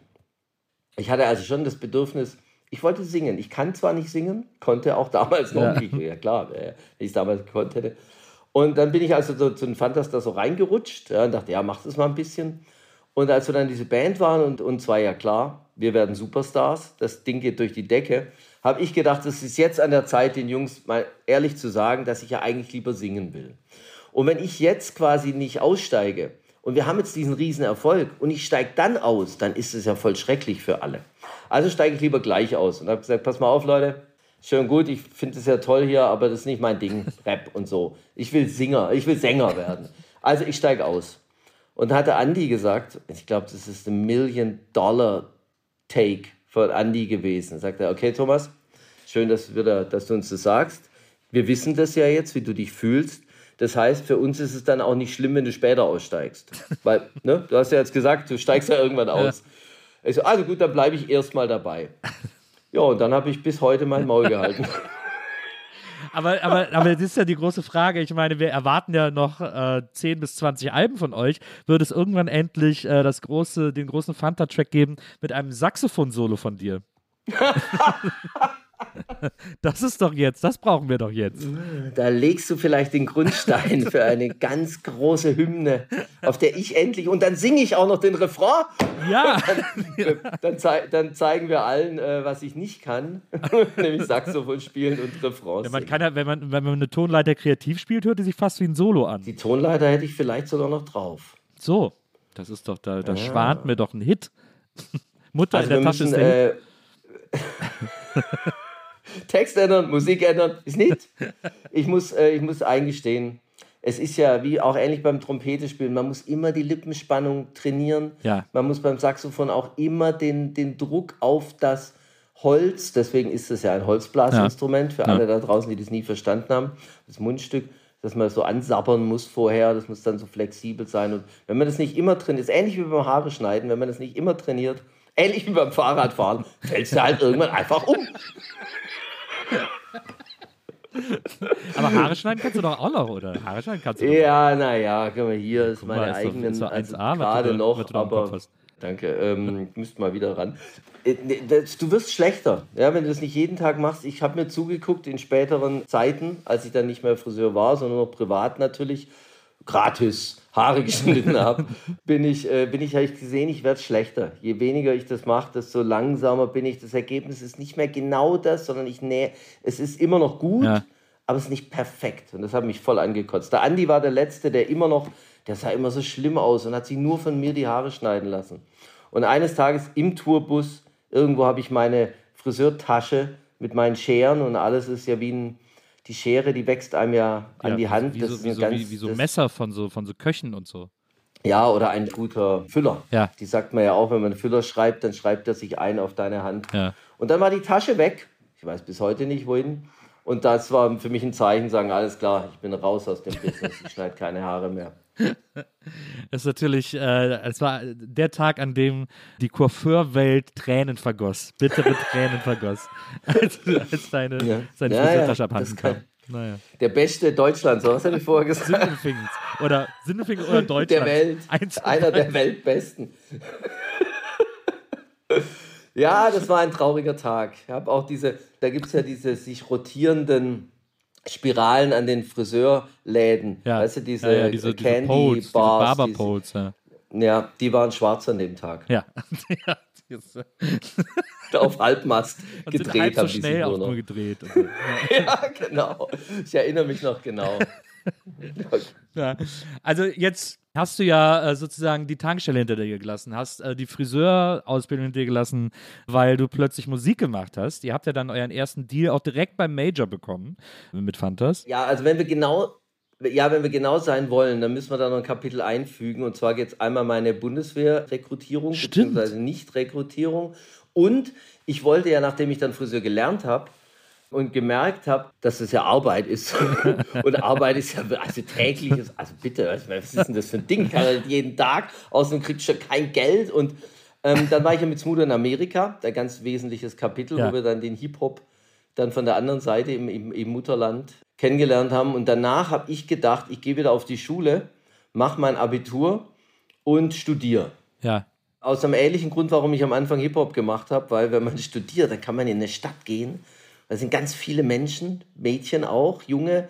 Äh, Man selber ist ja auch ein jung, junger Mann. Ja. Und dann kann man da schön lernen, studieren. Und dann, wenn's, wenn man sich den Ruf mal ordentlich versaut hat, geht mal in eine andere Stadt, studiert da weiter und dann fängt alles wieder von vorne an. So war meine naive Meinung. Die Welt steht mir offen, ich komme. Und dann bin ich ins WG West in Stuttgart und habe da versucht, ähm, mein Abitur nachzumachen, äh, zu machen. Ja. Und ich war ja schon erfahren, ich war ja 19. Die meisten, die da in, das, in den Laden kamen, kamen direkt aus der Realschule, waren also 16. Ja. Äh, da war ich jetzt der Coole von der Schule. Hattest ja schon ein Leben hinter dir sozusagen. Ja. Alter. Und dann, ich, früher war ich der Depp. Ja, ich war einer der kleineren und, und wir waren dann in einer, Klasse mit so drei, vier Typen, die halt sitzen geblieben sind. Die waren schon groß und stark und, waren, und wir waren so immer die Underdogs. Und das waren wir alle in der Band irgendwo, die Underdogs, die, die Nerds oder die nicht so geilen Typen halt. Deshalb mussten wir es ja auch allen zeigen, wie geil wir sind. Das war ja eine große Motivation. Aber als ich dann in der Schule bin, war ich ja schon der, Woo, I'm the man here. Und habe da auch bis zum Schülersprecher, Schulsprecher geschafft. Also von drei Schulen, das waren ein, ein, ein Berufskolleg, ein Wirtschaftsgymnasium und mein war das oder war das auch Wirtschaft, was ich gemacht habe? Egal, auf jeden Fall waren da drei Schulen zusammen und ich war der Sprecher für alle drei. Wow, da hatte ich einen riesen geilen Job. Ich habe durchgesetzt, dass bei unserem Weihnachtsbasar Alkohol ausgeschenkt werden darf. Zum Halleluja! Beispiel. Was dazu. Halleluja! Jawohl! Und dann hat einer auf den Boden gekotzt und ich muss es wegmachen. Und sitze ich da und der Hausmeister neben mir so, da macht es weg. Ich, mach's ja weg, Alter. Du bist schuld, dass. Ja, das kann ich dafür, wenn der keinen Alkohol verträgt. Und das war der, da hatten wir dann die Band schon und unser erstes Album, jetzt geht's ab. Und natürlich noch mäßig Erfolg, aber für uns war klar, wir werden Stars. Und die Schule habe ich dann geschmissen, nach dem, im zweiten Jahr, glaube ich, weil ich mich entschieden hatte, dann tatsächlich Fulltime Popstar zu sein. Ja, verstehe. Ist eigentlich, weil das, das hört man auch immer, dass du mit Smooth in Amerika warst und ihr der Hip-Hop irgendwie äh, entdeckt habt für euch. Aber das ist alles, was man darüber hört. Was bedeutet das? Weil ich stelle mir jetzt vor, die zwei Weißbrote aus Gerlingen und Ditzingen fahren irgendwie nach Amerika und versuchen mit ihrem Schulenglisch irgendwas zu reißen. Wo denn, wo wart ihr denn in Amerika und wieso, wie habt ihr da Hip-Hop entdeckt? Die Radiolandschaft in Amerika ist ja schon ein Abenteuer ja. auch. Die ist ja ein bisschen größer gewesen damals, viel größer als hier. Und da liefen natürlich dann auch Hip-Hop-Sender. Da hast du natürlich mal so richtig eintauchen können. Ja. Dann hast du natürlich diesen Lifestyle, dieses Leben. Wir sind in New York gelandet, sind dann aber ziemlich schnell nach Denver. Dort haben wir uns ein Auto ge gekauft für 500 Dollar und sind damit dann durch Kalifornien bis San Diego und hoch San Francisco und so. Was für ein krasser Trip. Wie alt war der denn da? Wir, wir, haben uns auf jeden Fall mit einem gefälschten Ausweis Alkohol beschafft. Das heißt, wir waren noch keine 21. Wir waren äh, 19, 20, sowas ja. in, in, in, den Dreh. 19, glaube ich. Ein krasser Trip, ja. Und im Auto gepennt auch, weil kein Geld. Ja. Wir haben mit der Kreditkarte, weil wir nicht wussten, wie lange die noch hält, immer so Pizza für einen Dollar, immer mit der Kreditkarte mit null Kohle. Und da haben wir dann quasi Leuten vorgerappt. Ne? Wir waren in so einem Studentenheim, da haben wir ein, ein Weilchen jemanden kennengelernt und haben da rumgepennt und mit denen da gefeiert. Und da hieß dann, yeah, we make rap music. Ne? Und dann, ah ja, okay, dann lass mal hören. Und dann rappst du was auf Englisch und der Ami, Fremdschämen, das war, also hast du den angesehen. Ich so, oh du, er ist wirklich peinlich jetzt. Oh, wann hört das auf? Und äh, war also sichtlich nicht begeistert, weil genau aus dem Grund, um was es ja im Hip-Hop geht, Authentizität. Da erzählt einer von sich aus seinem Leben ja, und, und in seiner Sprache dann eben auch verständlicherweise. Mhm. Nee, du als Weißer tust so, als wärst du der Black Gangster out of the ghetto. Das war halt peinlich. Und dann, dann haben wir gesagt, ja, wir haben auch was auf Deutsch und so. Und dann haben die gesagt, ja, okay, lass mal hören. Und dann haben wir auf Deutsch gerappt und denen war das sofort klar, ja, da, bitte, so, ne, warum? Ja. Ich meine, hey Leute, das seid ihr. Ich verstehe kein Wort, aber ich fühle euch jetzt. Ich fühle, ja. dass ihr das seid. Und das war die eigentliche Erkenntnis, eigentlich total einfach im, im Nachhinein, mit der wir zurückgekommen sind. Und es war dann so, rufen bei Michi und ähm, Andi an und wussten ja gar nicht, gibt es unsere Band noch, hat es eine Zukunft? Ja. Und es war so, Leute, pass mal auf, wir kommen gerade zurück aus Amerika, so dreieinhalb Monate später. ähm, das mit Englisch hat keine Zukunft. Wir müssen es auf Deutsch machen. Wir brauchen unsere Muttersprache. Die, ja, okay, ja, und äh, auch unser Name, der Terminal Team, das gehen wir brauchen ja auch einen deutschen Namen und so. Ja, okay, habt ihr euch was überlegt? Nee, wisst ihr was? Wir waren nee, irgendwas mit, weil Terminal Team hat ja diese Alliteration drin, also gleichklingend. Vielleicht so die fantastischen vier. Ja, okay. So 30, sag mal, 45 Sekunden Gespräch. Damit war die, die Schiene, die Weichen gestellt und der Zug konnte weiterfahren.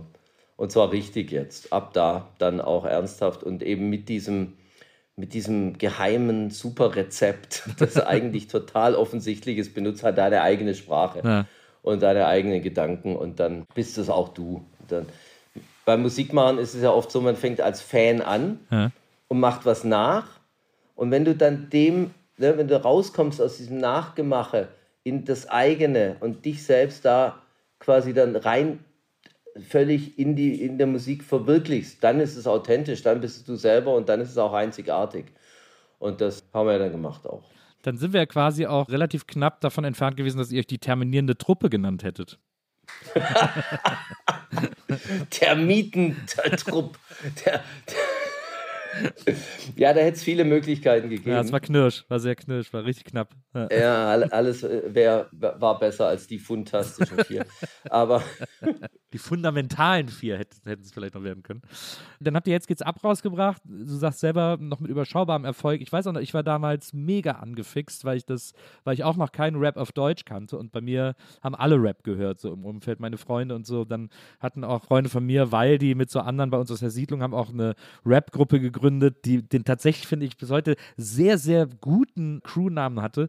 Die hieß nämlich Quick Radical Neighborhood. Das fand ich immer, klang richtig cool. Quick Radical Neighborhood, Alter. Uh. Und die haben immer viel, yeah. die haben viel so äh, Dalench Mob gehört und Ice Cube und so. ja, ja, es war so ein bisschen Crossover, ich erinnere mich, ne? Genau. Das, ja, ja, genau. Und dann, und dann aber war eigentlich ganz geil. Und dann ja auch, weil die hat auch immer dieses ganze Britcore-Zeug gehört, so Hijack und sowas alles. Das war ja immer so sein, äh, sein Ding und so. Und als dann die, die, als ich die jetzt geht's ab dann endlich mir vom Taschengeld in Bonn im Plattenladen, im LP in Bonn äh, kaufen konnte Uh. und mit nach Hause genommen habe, weil mein Bruder zu mir gesagt hat, es gibt jetzt eine Rapband auf Deutsch, das muss man hören. Und ich war sofort sold. Ich fand das sofort, ich habe die äh, Jetzt geht's ab rauf und runter gehört. Und mein Bruder fand das dann auch cool. Der fand zum Beispiel Hausmeister Thomas sehr cool wegen diesem äh, ähm, Commodore-Sample. Commodore ist, glaube ich. Ja, Ne? genau, Commodore, Brickhouse. Genau, der fand das, der fand das Sample so cool und so, so funky. und ich bin bis heute großer Kartoffelclip-Fan. Wegen, Ja. Vor allem auch wegen dem Otto-Sample. Ähm, aber das. Stimmt, ich erinnere mich. Hotelmanager sagt: Good evening, ladies and gentlemen. Buenos dias, senoritas.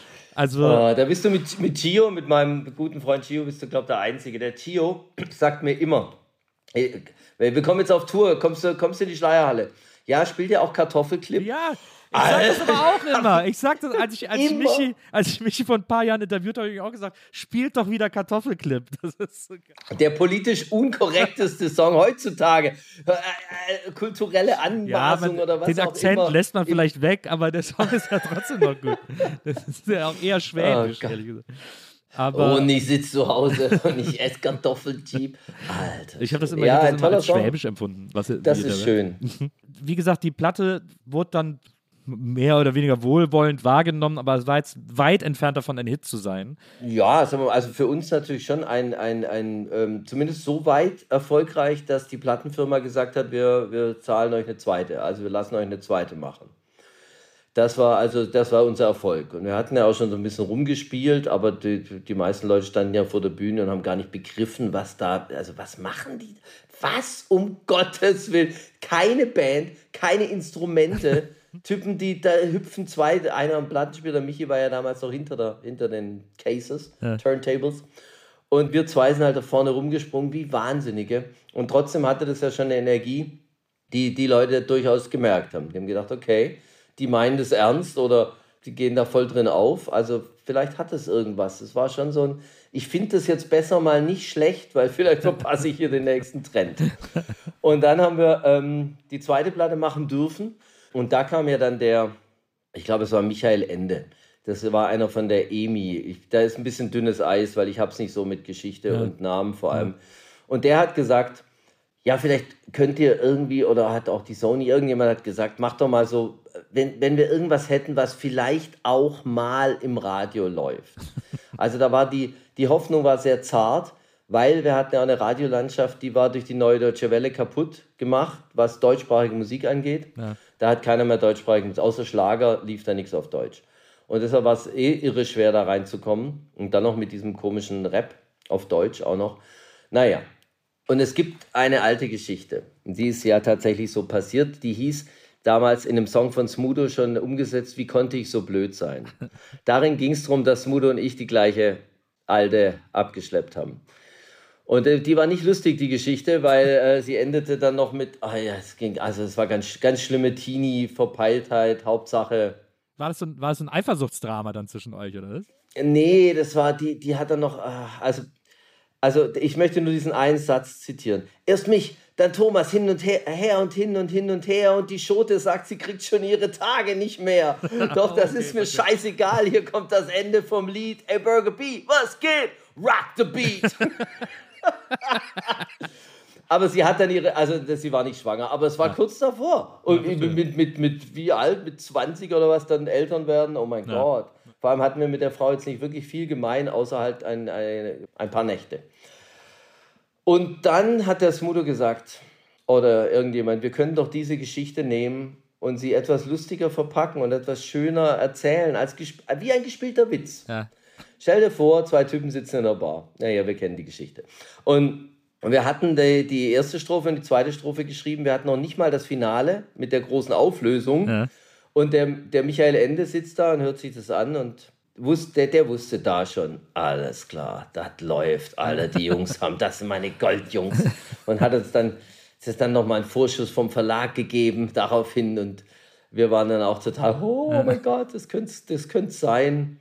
Aber natürlich nicht in dem Maße, wie es dann passiert ist. Das hat ja keiner erwartet. Ja. Selbst in unserem größten Wahnsinn hätten wir das, was mit Dida passiert ist, in, in allen Bereichen hätten wir nicht im Traum und auch nicht im Albtraum. Also weder in unseren schönsten noch in unseren schlimmsten Träumen hätten wir das erwartet.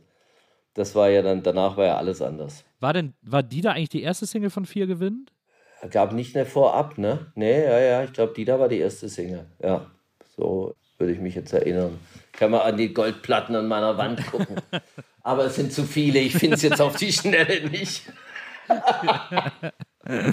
wie, wie schnell, weil das ist etwas, was ich immer nie checke, weil ich es quasi nicht erlebt habe, aber das ist ja, glaube ich, ganz interessant. Wie schnell wird eine Single zum Hit? Also wie schnell ist, wird sozusagen veröffentlicht und man hat als Musiker, setzt so Hoffnung rein, aber kann natürlich nicht absehen, was damit passiert und so. Und jetzt so gerade bei euch, wie du gerade erzählt hast, war jetzt auch nicht die Zeit, um mit deutscher Musik groß zu punkten und so weiter und so fort.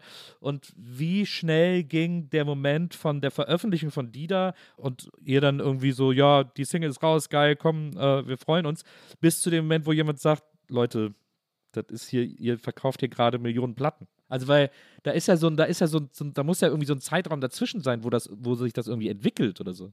Ja, wir sprechen jetzt natürlich hier Oldschool. Ne? Ja, wir sprechen ja, ja. aus einer Zeit, von einer Zeit, wo Platten wirklich noch verkauft wurden und auch LPs. Wir mhm. haben ja die vier gewinnt, die hängt hier hinten mit, das ist, wir haben 750.000 Alben von der vier gewinnt verkauft. Das sind heute Zahlen, die sind gar nicht mehr vorstellbar. Ja. Damals gab es bei 500.000, glaube ich, noch Platin. Ne, 500.000 war früher bei, Gold und dann erst 750.000 Platin. Äh, in Amerika. Ah ja. Aber in Deutschland war es, glaube ich, 250.000 war Gold und 500. Ach, ah, okay. weiß Egal. Ich, muss jetzt doch nochmal gucken. Die vier gewinnt mit dem schönen Cover. Ja. Das schönste, das schönste Cover. Diese vier Gesichter, ja. Der, der, der mit dem Wolf tanzt, Michi. Dann hier ist ihre Pizza Smudo.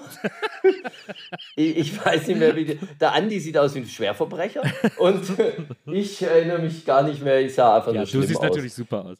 Das, das ja, Hand an der Brille, Thomas. Ja, und die, und die MCM-Brille war das ja noch, die du damals hattest. Ja, ja, ja, richtig. Oh mein Gott. Also nicht die vorteilhaftesten Bilder von uns. Aber hey, vielleicht sahen wir wirklich so aus damals. Jetzt habe ich es gefunden, da oben in der Ecke hängt sie. Aber nur als CD, das ist ja ein Skandal. Wo sind meine das sind meine Triple-Platin-Vinyl.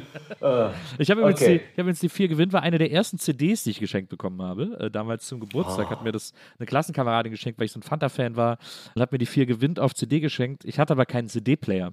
Und ich glaube, sie hat mir die auf CD geschenkt, weil sie einen hatte. Und so, ich glaube, die stand so ein bisschen auf mich und wollte, dass ich ah. immer so ah. zu ihr muss, um die zu hören. Das war so ein bisschen der Trade. Komm vorbei, wir, ja. hören, wir hören deine CD die ich dir geschenkt habe. CD war ja ein Goldrausch in der Musikindustrie. Ja. Man konnte alle Platten, die man auf Vinyl bereits bezahlt hatte, die ja da waren, alle Bänder, konnte man nochmal ja. neu verkaufen. Ja, das war crazy. Neuen Medium. Das war echt ein Goldrush. Ja. Also da hat die Industrie richtig, da gab es Platten, Plattenfirmen, hatten damals echt noch viel Geld. Du hast damals Künstler auf Konzerttourneen geschickt hast du noch der, der Konzertagentur Geld gegeben. Hier, bring mal meinen Künstler auf die Straße, weil der verkauft mir Platten. Ja. Das ist ja heutzutage ist ja Live-Spielen die einzige Einnahmequelle groß. Ja, ja. ja, also das mit Plattenverkäufe ist ja nicht mehr existent. Vinyl ist coming back, aber natürlich in einem, in einem sehr kleinen Verhältnis zu damals. Und die CD ist tot, die gibt es ja. nicht mehr. Die CDs hat Sony damals noch zu uns gesagt, wir rechnen mit Verkäufen der CD in dem Gebrauchtwagenmarktsegment. Das heißt, solange noch Gebrauchtwagen da draußen rumfahren, die einen CD-Player haben, solange werden noch CDs. Das ist der einzige Platz, wo noch CDs gespielt werden. Und die Ära ist jetzt auch vorbei. Wenn du jetzt heute einen Gebrauchten holst, der hat schon, keine Das Ahnung, stimmt. USB, Nee. Car, Car, CarPlay, irgendwas, egal. Aber das war das Schöne an der 4 Gewinn. Also- bei, bei der 4 Gewinn konnte man sich dann seinen Lieblingsfanta als Bild äh, in die CD-Hülle in die CD-Hülle knicken. Da ist sogar manchmal einer von uns in den Plattenladen und hat die, die meine CD, sag ich, jetzt ich nach vorne. Egal, auf jeden Fall war das damals dann, und wenn, wenn man diese, ich, ich weiß nicht, wie die Spanne genau war, weil es war ja die da, kam dann raus und dann gab es sicherlich eben diese Meldung, die spielen das, die Radioeinsätze und guck mal, die spielen das wirklich und die spielen das immer mehr und dann wurde man, dann gab es ja auch noch so, so Sendungen wie Musik liegt in der Luft Ja. mit Dieter Thomas Heck im ZDF, äh, wo wir dann auftreten mussten mit, mit Dieter, was dann auch nochmal natürlich so ein mega Katapult war. Ich weiß nicht, wie ich mich das erste Mal selber im Radio gehört habe, da bin ich echt rechts rangefahren. Da hatte ich so einen Green Opel, so eine echte Schrottkarre und da kam es dann. Das war schon irgendwie surreal. Und dann natürlich auch, weil dann waren wir auf Tour. Ja. Das war die Vier-Gewinn-Tour. Und währenddessen ist der ganze Scheiß durch die Decke gegangen. Und wir mussten während der Tour umbuchen. Und da gibt es ja diesen legendären Moment für uns im Schwimmbadclub in Heidelberg. 300 Leute passen rein und 1500 stehen vor der Tür. Und das war der Tag. Das, Okay. Da war es klar. Also für uns. Ja. Wir haben es geschafft. Was ja bei 2000 Konzertbesuchern heutzutage fände ich gerade. Aber ich meine, die- wie das dann so, ah, da hast du es richtig gemerkt. Wie lang dieser Zeitraum jetzt war, das kann ich dir nicht sagen. Ja. Das, das weiß ich nicht. Ja, ja, aber klar, wenn es dann auf Tour ist, das ist natürlich, das ist natürlich krass, wenn, das, wenn man das so von einem auf den anderen Tag plötzlich spürt. Ja, und fängst währenddessen hat der Bär angefangen, die Locations zu vergrößern und umzulegen, weil es wirklich von Tag zu Tag durch die Decke ging. Es war echt so eine Rakete. Um dann ja festzustellen, was ja dann die, mein erster Downer war, du bist ja gar nicht als Person jetzt, die kennen dich ja gar nicht. Ja. Wir sind ein gespielter Witz.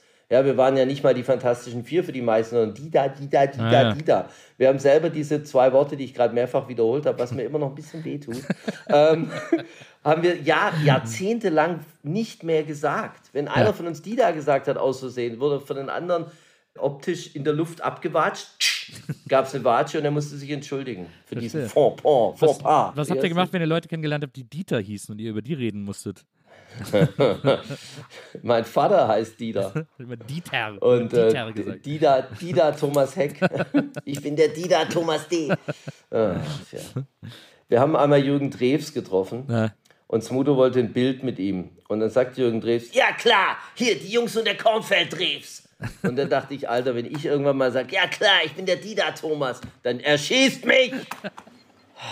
dann war ja plötzlich sehr viel Kohle am Start. Es gab ja dann auch noch, ich, es ist, ich, es tut mir leid, daran erinnern zu müssen, aber es gab ja dann auch noch die da, die mit dem Calcium oder die da mit dem Multivitamin. ähm, Ja. Unser erster Werbedeal und der letzte dann 20 Jahre lang nichts mehr gemacht mit, mit der Industrie, weil wir uns so die Finger verbrannt haben mit diesem Hohes C. Ja. Eine tolle Marke. Ich kann heute noch, ich trinke es jeden Tag.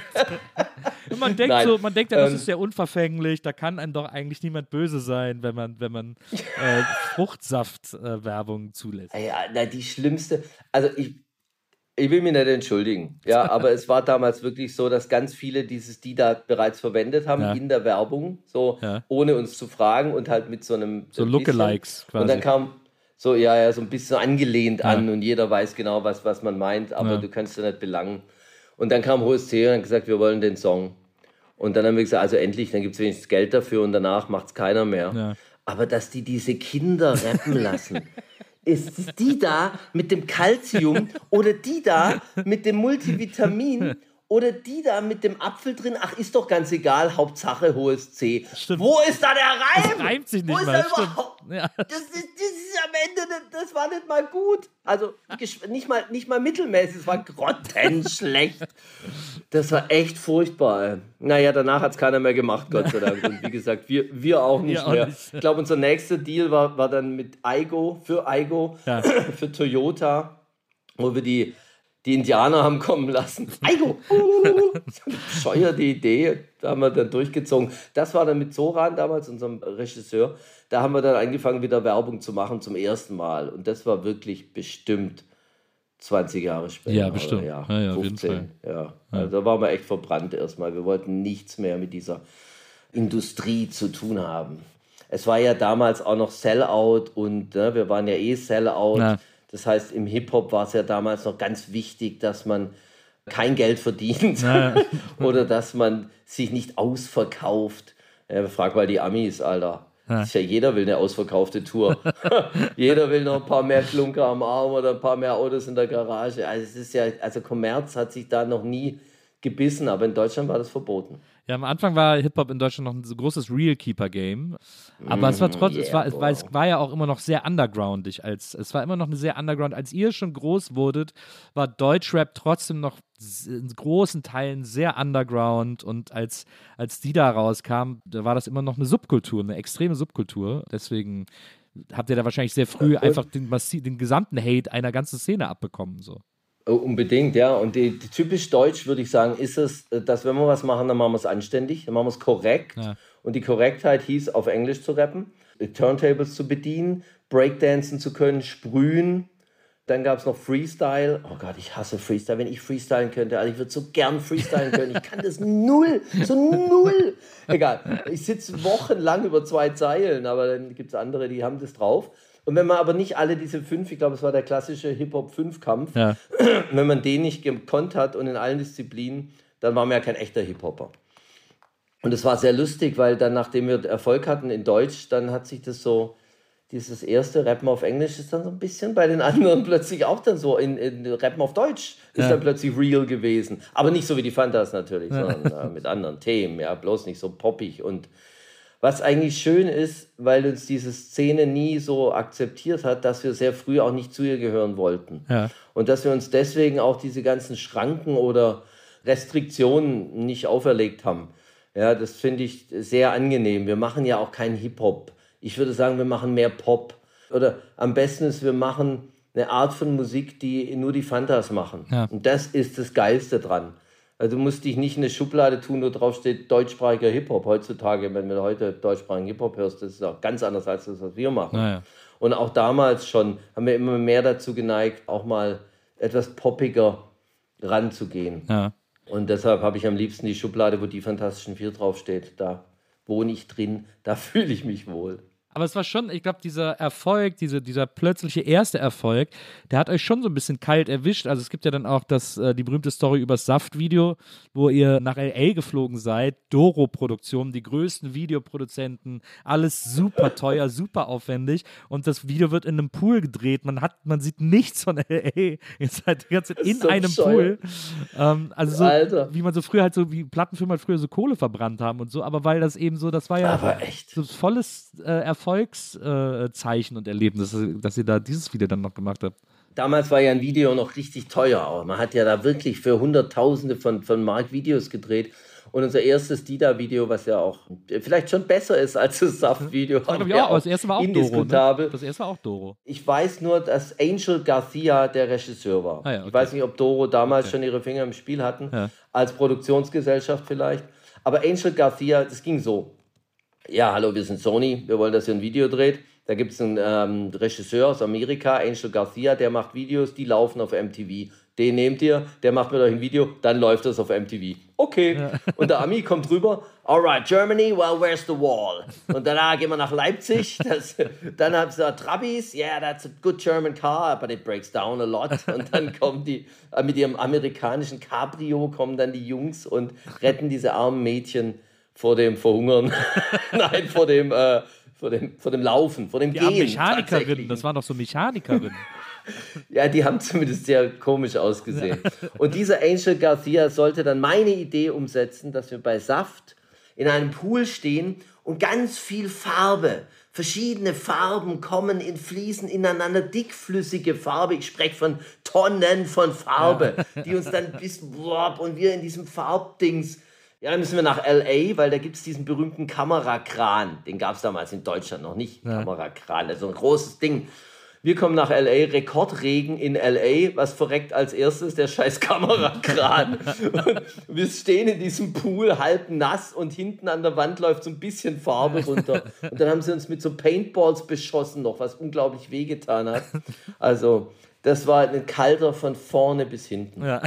Das Schönste an LA war, dass wir bei Cross Colors diese bunten Klamotten einkaufen konnten, weißt du, diese, Ja, ja, klar. ich hatte ja auch sehr lange die dreiviertellange Hose. Ich bin ja der Erfinder der dreiviertellange Hose tragen, die so riesengroß war, dass sie eigentlich aussah, als wäre es heutzutage so eine Hochwasserhose und nur so ein Stück fehlt. War aber in Wirklichkeit eine dreiviertellange in XXL. Und dann Farb, Farbkombi dazu, ein maisfarbenes Outfit hatte ich mal, gelb auch oder ganz rot. Ah, Schöne Zeiten Ja, waren das. war eine schöne Zeit. Dann ist, dann, dann war der Erfolg da, dann ist natürlich der Druck des nächsten Albums da und dann, das war ja ganz interessant, dann habt ihr mit der vierten Dimension, das war ja dann das Nachfolgealbum, das war ja auch nochmal so ein riesengroßes Fuck you irgendwie, weil äh, die Leute alle gedacht haben, ja, jetzt geht diese, diese Fun-Geschichte irgendwie so ein bisschen weiter, die da, dicker Pulli, vier gewinnt, haha, alles witzig, so ein bisschen Represent, Fun-Rap irgendwie so.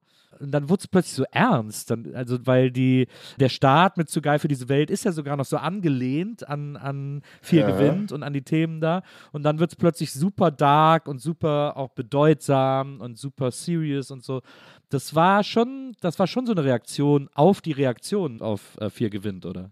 Das war das Dida-Trauma. Ja. Genau. Dass wir eben diese lustigen, bunten Spaßrapper waren. Was wir auch waren, aber nicht nur waren. Ja. Ich meine, wenn wir uns erinnern, ist es auf der ersten Platte, es wird Regen geben oder ist es auf der 4 gewinnt? Ist, glaub ich ich, glaube, ja, okay, dann war es auf der 4 gewinnt. Aber es war ja immer schon auch ein, ein Teil da von uns, der ernster war. Naja. Hier Konsum oder ne, war ich, ähm, ganz früh Großstadt. auch dieses Großstadt, von auf der jetzt fand ich auch mal relativ, äh, relativ serious. Genau, und äh, Optik ist das Hauptkriterium, sagt dir dein Medium. Weißt du noch, dieses, die, die Mädchen, die sich runterhungern. Als Mutter hatte da auch schon so gesellschaftskritische Sachen. Ja. Und ich auch. Und wir überhaupt, wir sahen uns eben als Band, die mehr ist als ein gespielter Witz. Und das wollten wir denen zeigen. Und dann lustigerweise sind wir ja aber auch Kommerzschweine. Ne? Wir wollten natürlich auch den Erfolg.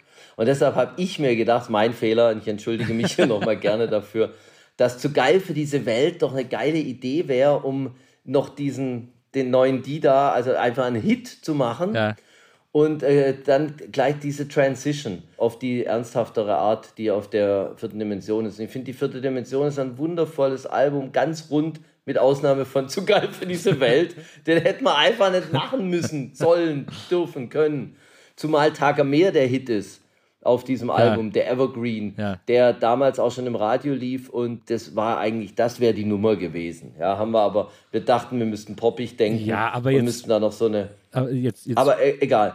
Die, die Plattenfirma hätte gerne Dida 2000 gehabt, damals. Also Dida Forever. Die wollten natürlich nichts ändern. klar. Warum auch? Hat ja funktioniert.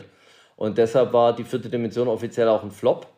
750.000 von 4 gewinnt versus dann 250.000 Ja. Von der vierten Dimension. Das ist also ein Drittel, das ist ein Flop. Aber für uns war es überlebenswichtig, diese Platte zu machen und uns zu zeigen als das, was, wie wir uns sehen. Und das hat, am besten hat das funktioniert, finde ich, dann eigentlich erst mit der nächsten, nämlich mit Lauschgift. Ja. Lauschgift ist, sie ist weg. Ja. Unsere einzige Nummer eins, lustigerweise. Also in, in der Single. Alben waren ja Gott sei Dank immer weit oben und auch, glaube ich, meistens eins. Aber wir haben auf der Lauschgift ist Krieger, auf der Lauschgift ist sie ist weg. Also da, wir konnten, da haben wir allen gezeigt, wir können beides. Wir können Hits machen, aber wir können auch ernsthaft sein. Ja. Das äh, haben wir uns selbst schon gezeigt mit der vierten Dimension, aber die Welt draußen hat es, glaube ich, mit Lauschgift dann auch begriffen. Und dann war alles gut, auch für die Plattenfirma. Ich liebe die vierte Dimension sehr, weil die mir für mich damals auch eye-opening war. Ich glaube auch, dass ich glaube, dass die Lauschgift wirklich das Centerpiece in eurem Katalog ist. Ich glaube, von der Lauschgift, die Lauschgift reicht genauso sehr nach hinten, wie sie irgendwie vorwegnimmt, was noch kommt und so. Also die ist so, das ist die Platte, die man überall in eurer Karriere wiederfindet, sozusagen. Aber ich finde, die vierte Dimension war wirklich dieser Befreiungsschlag. Und so hat sich das für mich als Fan auch angefühlt damals. Also, weil ich die gehört habe und alles war anders. Und ich habe auch zu geil für diese Welt geliebt, weil ich finde sowieso den Beat sehr geil mit, diesem, mit dieser Quietschehupe die ganze Zeit. Und, äh, und das ist natürlich auch deswegen ein wichtiger Song, weil äh, es der erste Song war, der auf Viva lief. Richtig, Alter, natürlich. Und du warst ja bei Viva Genau. und wir haben uns ja, genau. Genau, ja, ja, also- das ist auch für uns. Zu geil für diese Welt hat quasi das Musikfernsehen in Deutschland gestartet. Und ähm, Yeah. Und da war es ja dann so, da habt ich, bevor Viva auf Sendung ging, habt ihr mit der vierten Dimension Tour in Köln gespielt, im E-Werk. Und da bin ich dann Backstage gekommen und habe euch kennengelernt. Und mit Waldi zusammen haben wir euch sogar noch äh, abgestandenes Bier vorgerappt und so und alle hatten irgendwie Spaß Backstage. und da waren dann auch so Fresh Family, waren noch alle da und so und Weide und ich so, wow, krass.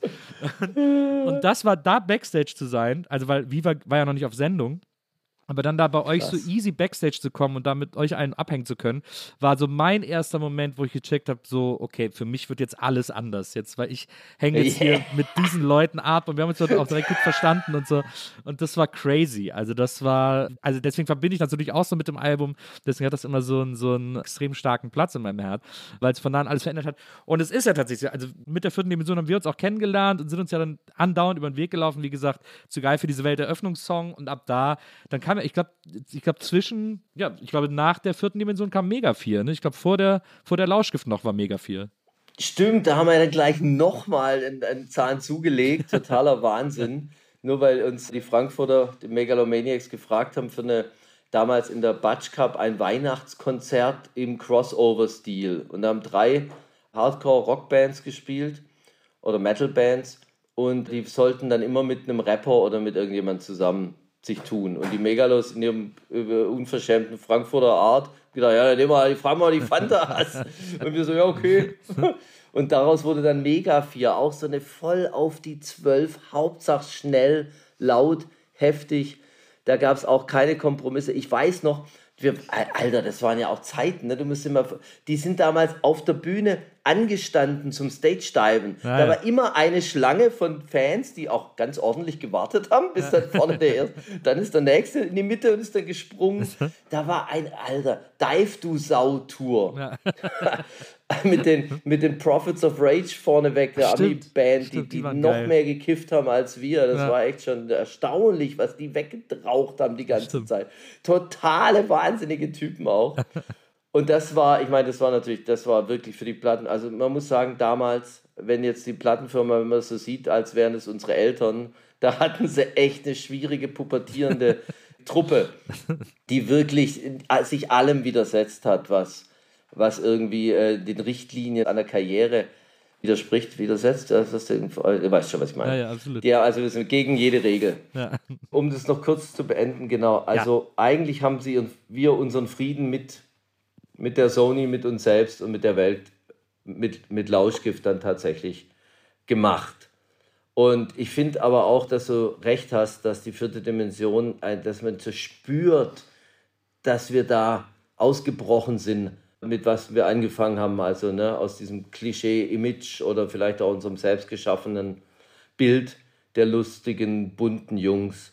Und deshalb ist sie so intensiv, die vierte Dimension. Das ist auch alles so gemeint und das ist auch wirklich so, da wollten wir auch raus. Und wir bewegen uns ja jetzt auch noch in der Zeit, ich weiß nicht mehr genau wie lang, da haben ja wir allein all diese Platten gemacht. Nur der Andi hat ne, die Musik gemacht, ja. der Michi kam immer mehr dazu in die Produzentenecke.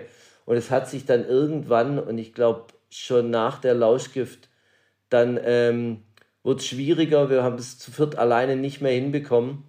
Und dann kommt auch die Zeit, wo wir Fremdproduzenten dazugeholt haben, wo wir mit Leuten zusammengearbeitet haben. Erstmal lange Zeit nur im musikalischen Bereich, um da rauszukommen aus der, wir sitzen bei Andy und, und kommen nicht weiter. Das war sehr ja. frustrierend. Da gab es auch den Auszug aus Stuttgart raus. Mudo hat angefangen und wir sind ja dann so gefolgt, sodass wir uns da befreien mussten aus dieser aus diesem bisher dem bekannten Ding.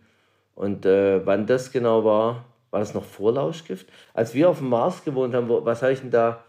Ja, da war ja schon 490. Wir sind doch, wir sind doch vom ja, Mars ja, ja, alle genau. zur 490-Premiere gefahren. Stimmt, genau. Ja, okay, dann war das also mit Lauschgift, glaube ich, war dann die letzte Platte, die wir dann noch so in Stuttgart gemeinsam gemacht haben. Und danach ging es dann schon mal räumlich auseinander. 499 ist aber, glaube ich, immer noch nur von uns da bin ich jetzt nicht so der Man, da muss der Andi ja. mal mehr dazu erzählen. Ja. Aber diese zwei Platten, die vierte Dimension und die Lauschgift, das sind, das sind wirklich die Meilensteine, würde ich auch sagen. Ja. Das ist so das, wie das Nadelöhr durch das sich die Band dann von der Raupe zum Schmetterling. Oh, ich könnte stundenlang. Ich, ich finde es auch interessant, ihr habt dann, äh, es gab etwas, das, ich weiß gar nicht, ob euch das, also ich gehe geh mal davon aus, dass euch das auch so bewusst war, aber ich glaube, bei Fans ist das vor allem so angekommen.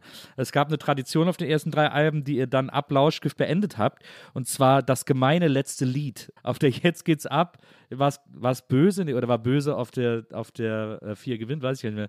Es gab Leck Arschloch, böse, böse und genau, Arschloch, ja, genau. böse und dann genug ist genug. Auch nochmal als, als extrem harter Song, auch innerhalb eines, eines Fanta 4-Kosmos. Und ab der Lausche war das dann nicht mehr so. Aber man hat immer gedacht, so, oh, das letzte Lied wird immer noch mal richtig, da geht's immer, gibt's immer noch mal richtig auf die Fresse. Und äh, das habt ihr, diese Tradition habt ihr dann auch beendet. Ja, und wir haben, also gut, wir haben es aber nie so als Tradition gesehen. Wahrscheinlich hat sich eher so ein bisschen so ergeben. Und wir haben die, die, die, Rocknummer, die wir dann da mit den Megalos ja noch kennengelernt haben, haben wir ja schon ein bisschen genug ist genug, hast du recht. Und Love Sucks habe ich noch gemacht, was ja. ja auch noch so ein, der haben wir noch, sind wir immer gerne noch so ein bisschen nachgegangen, bis hin zu EWWS, also Ernten, was wir säen, ja. ist ja auch schon so eine rockigere Nummer, zumindest wie wir sie jetzt live spielen im, im Schweinerock-Remix. Und was wir auch leider, was ich sehr bedauere, ist diese Hörspielnummer. Ja. Die haben wir auf den letzten Alben. Ich wünsche mir immer Skits, genau. Ich wünsche mir immer, dass wir wieder Skits machen. Aber die Zeiten sind halt vorbei. Ja. Ja, damals hingen wir halt beim Klaus Scharf, Gott hab ihn selig, im, im Basement-Studio und haben einen Schwachsinn auf, im, ich weiß noch, oder im, im Conny Planck Studio bei Köln, wie der Smudo diesen Pitch-Dings entdeckt und dann ja. so reinspricht und wieder ganz hoch und dann hip, hopp und muss dann selber so lachen, weil er noch nie seine Stimme in der, in der Höhe gehört hat und so. Oh Gott, das war so bescheuert. Und so sind dann halt auch die bescheuerten äh, Skits entstanden. Ja. Das war auch die den Zeit, traue ich am meisten nach. Das war ja auch die Zeit, als wir alle noch viel diese Helge Schneider Hörspiele gehört haben und so und das irgendwie ein großer Einfluss genau, für uns alle genau. war. Ja. ja, sehr großer Einfluss, großartig. Das war ja, man muss ja sagen, das war ja die wilde 90s-Zeit, wo wir, ich weiß auch, wenn wir beide uns über den Weg gelaufen sind, wir haben echt immer so einen Quatsch, weil das, man muss sich das wirklich, wir waren wirklich in einem Süßigkeitenladen und es, alle, alle Meter weit gab es irgendeinen Scheiß, der von irgendwelchen Leuten ernst genommen wurde, bei dem wir einfach gedacht haben, das ist geil, das crashen wir jetzt einfach und machen, was wir wollen. Und ja. äh, das haben wir wirklich so in dieser, in dieser 90s Hochzeit so oft gemacht, dass wir irgendwie, ich erinnere mich, wie wir mal in Berlin waren, als ich glaube äh, MTV Awards waren oder so, und wir den ganzen Abend so plötzlich so einen Fahrer hatten. Kannst du dich daran noch erinnern? Wir hatten, wir hatten so einen Fahrer, der uns dann die ganze Nacht durch Berlin gefahren hat.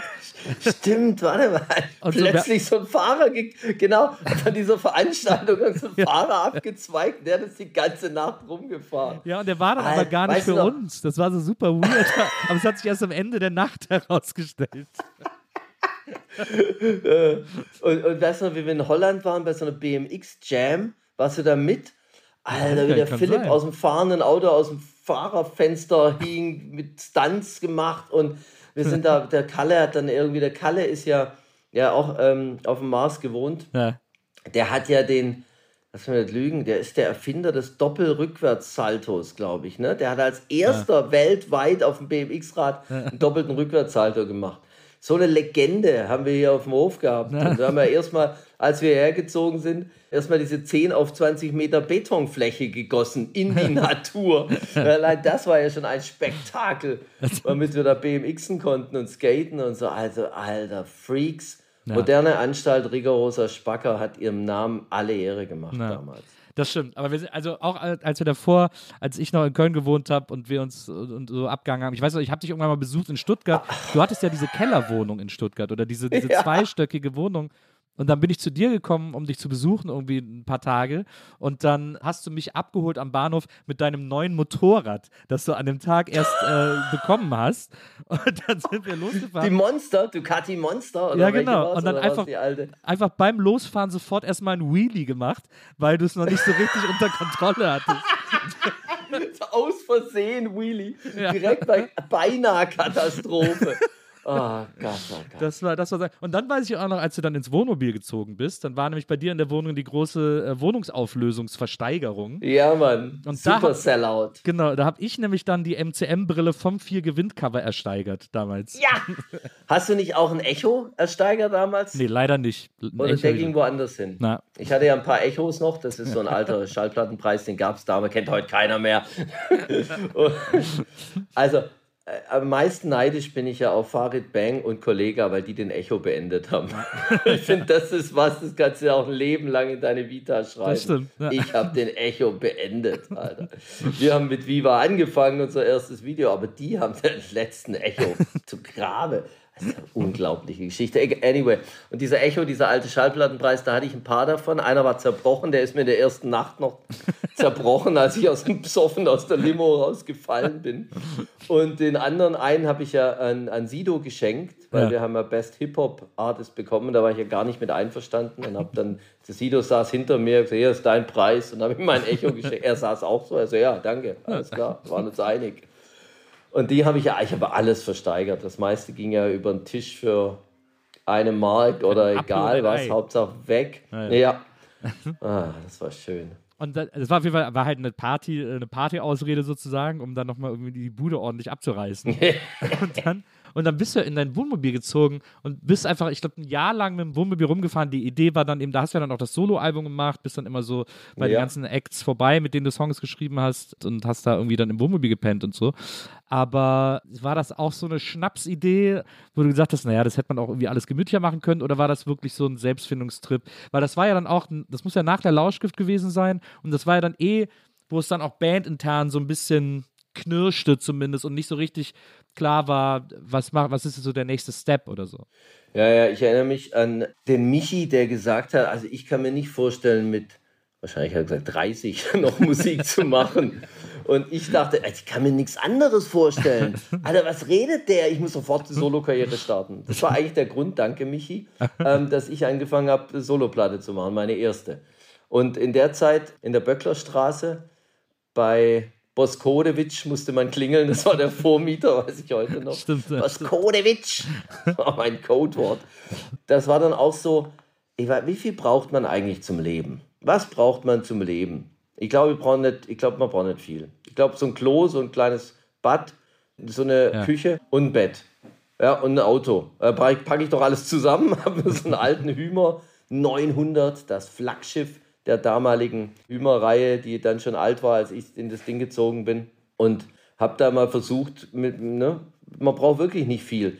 Eine zweite Standheizung, die habe ich direkt gebraucht. Das war so scheiße kalt, als ich losgefahren bin. Das war das Erste, was ich hab, was wirklich nötig war. Und dann habe ich dann ein Jahr lang gewohnt, um festzustellen, dass man nicht viel braucht. Das äh, waren Erkenntnisse, die ich, als wir dann hier auf den Mars gezogen haben, wieder alle über den Haufen geschmissen habe. Riesenhof, riesen viel Platz und dementsprechend riesen viel Material. Naja. So, das war also so eine Phase, sage ich Ja. mal, so eine Entschlackung, so eine, äh, jetzt nicht so unbedingt ultra spirituell, sondern eher ein bisschen Abenteuer, ein bisschen Deutschland sehen, die Welt. Ja, die Welt ist ja eine deutsche Welt für mich, vielleicht Österreich, Schweiz noch, weil ich ja auch auf Solo-Tour war. Das heißt, ich habe mein Album auch beworben. Ich habe das Album davor ja schon gemacht. Ich glaube, ich weiß nämlich noch bei 500 Tage Solo, so einen Film, den ich gedreht habe über mich selbst und das Schaffen, da war ich viel mit meinem Ford Taunus unterwegs. Ja. Das heißt, ich habe in der Böcklerstraße habe ich das Solo-Ding geschrieben, bin dann die Bands abgefahren und ich glaube dann zur Veröffentlichung war das dann, äh, war ich dann im Wohnmobil und war dann so auf Promotour. Aber ich weiß noch, wir haben unseren Song geschrieben, als wir in der Bahn nach Gütersloh gefahren sind, um mit Thump in den Proberaum zu gehen. Da haben wir noch im Alter, Zug den ja. Text geschrieben. Weil wir hatten noch gar nichts. Nur, glaub ich ich glaube, wir hatten die Idee. Ich glaube, wir hatten die Idee, Thomas DSL zu machen, aber das war alles. Dann, I got a license too. Oh, das war auch sehr lustig. Ja, ich habe ja stimmt, Mensch. Und Thump war da unsere Band, mit der Genau. wir das auf. Genau, und ich habe mit Thump aber auch, Herpes hast du doch auch mit denen gemacht, glaube ich. die waren für alles gut. Herpes mit Philipp. Ah, Ich habe auch noch einen Song, wie, wie hieß denn der? Verdammt nochmal. Der war auch richtig geil. Auch nochmal mit The World is one, die Welt ist eins. Ah ja, stimmt, Genau, stimmt, das habe ich auch noch. Da hat der Klaus dann auch den Refrain gesungen noch. Na, ja. Yeah. Ja, das war, das war sehr witzig, als wir bei dem Proberaum waren. Das hat ja dann alles auch so, tatsächlich so funktioniert, wie wir uns das vorgestellt haben. Weil ich weiß noch, im Zug, als wir den Text geschrieben haben, wurden wir auch zwischendurch immer von so Fans genervt, die sich dann so zu uns gesetzt haben, weil wir halt mit dem Regio fahren mussten, weil man anders nicht nach Gütersloh bekommt. Und äh, das war immer so, ja, okay, wir sind aber gerade beschäftigt. Und dann hatten wir auch diese Idee für dieses, äh, dass wir dieses Inter, diesen, diesen Zwischenpart machen mit diesem Dschungelbuch-Song, dieses Oh Shubidu, ich wäre gern wie du. Und das haben die dann auch Stimmt. alles äh, sofort irgendwie umsetzen können. Oh und Easy Gott. Like Sunday Morning hatten wir auch noch, hatten wir auch noch drin. Und dann weiß ich aber, am schönsten fand ich, als wir es dann aufgenommen haben, wir haben es ja dann, glaub, ich glaube, wir haben es in Pulheim aufgenommen, wenn mich nicht alles täuscht. Bei ja, Dirks, Dirks Studio. Dirks Studios, ja. genau. Und da haben wir dann die ganze Zeit überlegt, wie das Lied endet. Und dann habe ich schon diesen, dann habe ich diesen Gothic-Chor durchgesetzt. Ist Thomas, der ist. Und dann wollte ich, dass wir, dann wollte ich, dass wir am Schluss noch so ein so ein Metal-Scream machen. Und da hast du gesagt, nee, jetzt reicht's. Da muss ich dir mal. Also ist immer noch meine Platte hier. Ein Metal. Jetzt reicht's aber auch. Das war oh Gott, sehr lustig. Ey. Aber es war, also, hat ja eben mega Spaß gemacht, den Song damals. Ja. Zu machen. Aber, Eine äh, sehr lustige Reise auf ja, dieser stimmt. Platte auch, was ich da für, für unterschiedliche Sachen von Friseur, ne? da sind wir ja. wieder beim, beim Thema, die Frank Sinatra-Nummer über natürlich Rückenwind, was von der Veröffentlichung her leider komplett in die Hose gegangen ist und eigentlich mein größter Hit, aber gleichzeitig äh, verkaufstechnisch voll daneben, weil wir das als Vorab-Single und dann wollten wir eigentlich mit was anderem kommen, Ach, was aber keinen interessiert hat. Das war so ein ja, Riesenhit, ja. der verschenkte Hit sozusagen. Ja, ein verschenkter Hit. Ja. Aber immer noch gern, also immer noch, ne, für mich jetzt, ich spiele ja live mit einer Soulband aus Hamburg, ja. den KBCs und dann ist da auch Rückenwind wieder mit drin natürlich, ja, obwohl ich sonst eigentlich eher die tieferen Stücke von mir spiele. Aber der, der darf nicht fehlen. Ja. Der kommt dann gegen Ende. Und dann ist es auch, es ist ein tolles Gefühl, es ist ein tolles Gefühl verpackt in diesem Song, eben dieses unterwegs zu sein. Der Weg ist das zielmäßig. Irgendwie so habe ich da, fühle ich da. Und Absolut, das habe ich echt gut auf den, auf den Punkt gebracht was unterscheidet denn deine Solo-Songs? Du hast ja vier Solo-Alben, glaube ich, mittlerweile gemacht. Was unterscheidet, was unterscheidet deine Solo-Songs von, dein, von den Fanta-Songs? Also, weil du hast gerade eben auch selber gesagt, Krieger äh, auf der Lautschrift ist ja auch in deinem Songwriting ein absoluter Wendepunkt, wo es plötzlich viel existenzieller wurde inhaltlich und so. Und, äh, und das ist ja etwas, was du auch auf den Soloalben dann noch, also vor allem nach, auf den Alben nach Solo noch viel mehr ausgearbeitet und ausgelebt hast. Aber das hast du ja trotzdem auch mal bei den Fantas noch reingebracht. Hast du das Gefühl, dass das trotzdem, dass du da bei den Soloalben freier bist in dem Ausarbeiten dieser Gefühlswelten? Also ich habe immer Solo, hatte ich immer so, eine, so ein Konzept. Eigentlich sind meine Soloplatten alle so Konzeptplatten. Angefangen natürlich mit der ersten Solo, die ja in dem Konzept besteht, mit vielen Leuten zusammen was zu machen. Da ist ja, ja auf jeder Nummer, glaube ich, eigentlich fast auf jeder Nummer, ja, ja. wahrscheinlich jeder Nummer, ein anderer mit dabei. Und Reflektor Falke war ja dann auch so ein, ein, ein düsterer Comic-Trip so die eigene erschaffene Welt mit Superhelden und Superbösewichten, die um die letzten Seelen kämpfen. Und bei Kennzeichen D dachte ich nochmal, I go pop now. Zumindest sehe ich das in der Retrospektive immer als einen Versuch, großen Erfolg zu haben, eine Popplatte zu machen. Wenn ich mir die Platte aber anhöre, dann muss ich feststellen, dass da auch Neophyta drauf ist. Da ist an alle Hinterbliebenen drauf, mhm. da, ist, da ist ein Fluss, da sind Sachen drauf, die auch voll tief sind. Also ist voll falsch in meinem Kopf. Aber so die Herangehensweise war so, komm, jetzt lass doch mal, lass mal groß werden als Solo. Was ich dann da ziemlich schnell gemerkt habe, es interessiert eigentlich wenige und ich sage nicht meine Aufgabe, Solo jetzt Erfolg zu haben, sondern was Geiles ist, wenn ich eine Vision habe und die einfach konsequent verfolgen kann, weil mir eben kein anderer reinredet. Und das habe ich dann auch wieder mit der Tommy Blank gemacht, zum Beispiel. Das ist ja auch eine Geschichte von einem Rap-Superstar, ja. der groß, ganz groß wird und dann ganz groß abstürzt und so. Also auch wieder ein Konzeptalbum. Und auch mal ein aktuelles Ding, an dem ich arbeite, hat ein Konzept wieder. Das ist das Schöne daran. Und man merkt aber auch, warum hat es weniger Erfolg, weil es eben eine Seite abdeckt, während die Fantas halt vier Seiten abdecken, ja. im besten Fall. Ja, das ist viel mehr, da findet sich einer in Smudo wieder, einer in Thomas und deshalb hat der Thomas dann halt auf einer Fanta-Platte seinen Solo-Song, wo er dann ein bisschen spirituell oder in die Tiefe gehen kann und da, da bleibt es dann aber auch dabei. Und das Interessante ist zum Beispiel, wenn man unsere Liveband hört, die sagen, oh, es gibt ein Konzert vor Krieger und es gibt ein Konzert nach Krieger. Mhm. Ja, weil wenn Krieger gespielt wird, dann ist nichts mehr mit Show und lustig und haha, sondern dann musst du abliefern. Dann geht es ans Eingemachte. Mhm. Da sagt sich jeder Musiker, jetzt muss man raustun. Und zwar volles Brett. Und danach sind alle auch anders nochmal drauf. Mhm. Und den Wunsch habe ich mir jetzt auch erfüllt mit meiner Band Solo, mit den KBCs, da ein ganzes Konzert lang so drauf zu sein. Nur die Stücke zu spielen, auch Millionen Legionen, auch Sachen von den Fantas und von meinen Sachen, die mich selber bewegen, wo ich selber Träne verdrücken muss, weil es mich so selber abholt, dass ich manchmal schon denke, letztens habe ich beim Soundcheck geflennt. Da waren noch nicht mal Leute da, weißt du? Und dann habe ich Gott ist mein Zeuge gespielt und musste jetzt, oh Gott, oh Gott, das bewegt mich so sehr. Was bist denn du? Jetzt hör mal, reiß dich mal zusammen. Aber äh, das ist das Schöne daran. Da kann man jetzt einen Abend lang in diesen intensiven Gefühlen schwelgen was aber bei den Fantas ja auch nicht Sinn der Sache ist. Wir ja. sind ja dann schon eine Partyband, wir wollen ja Spaß haben und Spaß machen und dann mal auch ein bisschen ernster sein hier und da. Aber nicht hauptsächlich. Ich finde das ja immer interessant. Das war ja etwas, was ich an dir immer auch sehr geliebt habe. Diese Lust, sich Sachen vorzustellen und dann einfach zu machen. Also es gibt, es gibt bei dir, finde ich, immer, oder, oder das war etwas, was ich immer mochte, ist, dass bei dir wenig Filter sind, die irgendwie die, die dich davon abhalten, was zu tun, sondern äh, immer so die Lust, sich irgendwie äh, mit geschwellter Brust in die Messer zu stürzen und zu gucken, ob man es schafft, daneben zu landen. Äh, das fand yeah. ich irgendwie, das fand ich irgendwie immer gut bei dir. Das, also das ist ja etwas, was, was, was sehr was man sehr oft wiederfindet in deiner Karriere, dass du da immer sehr furchtlos an Sachen rangegangen bist.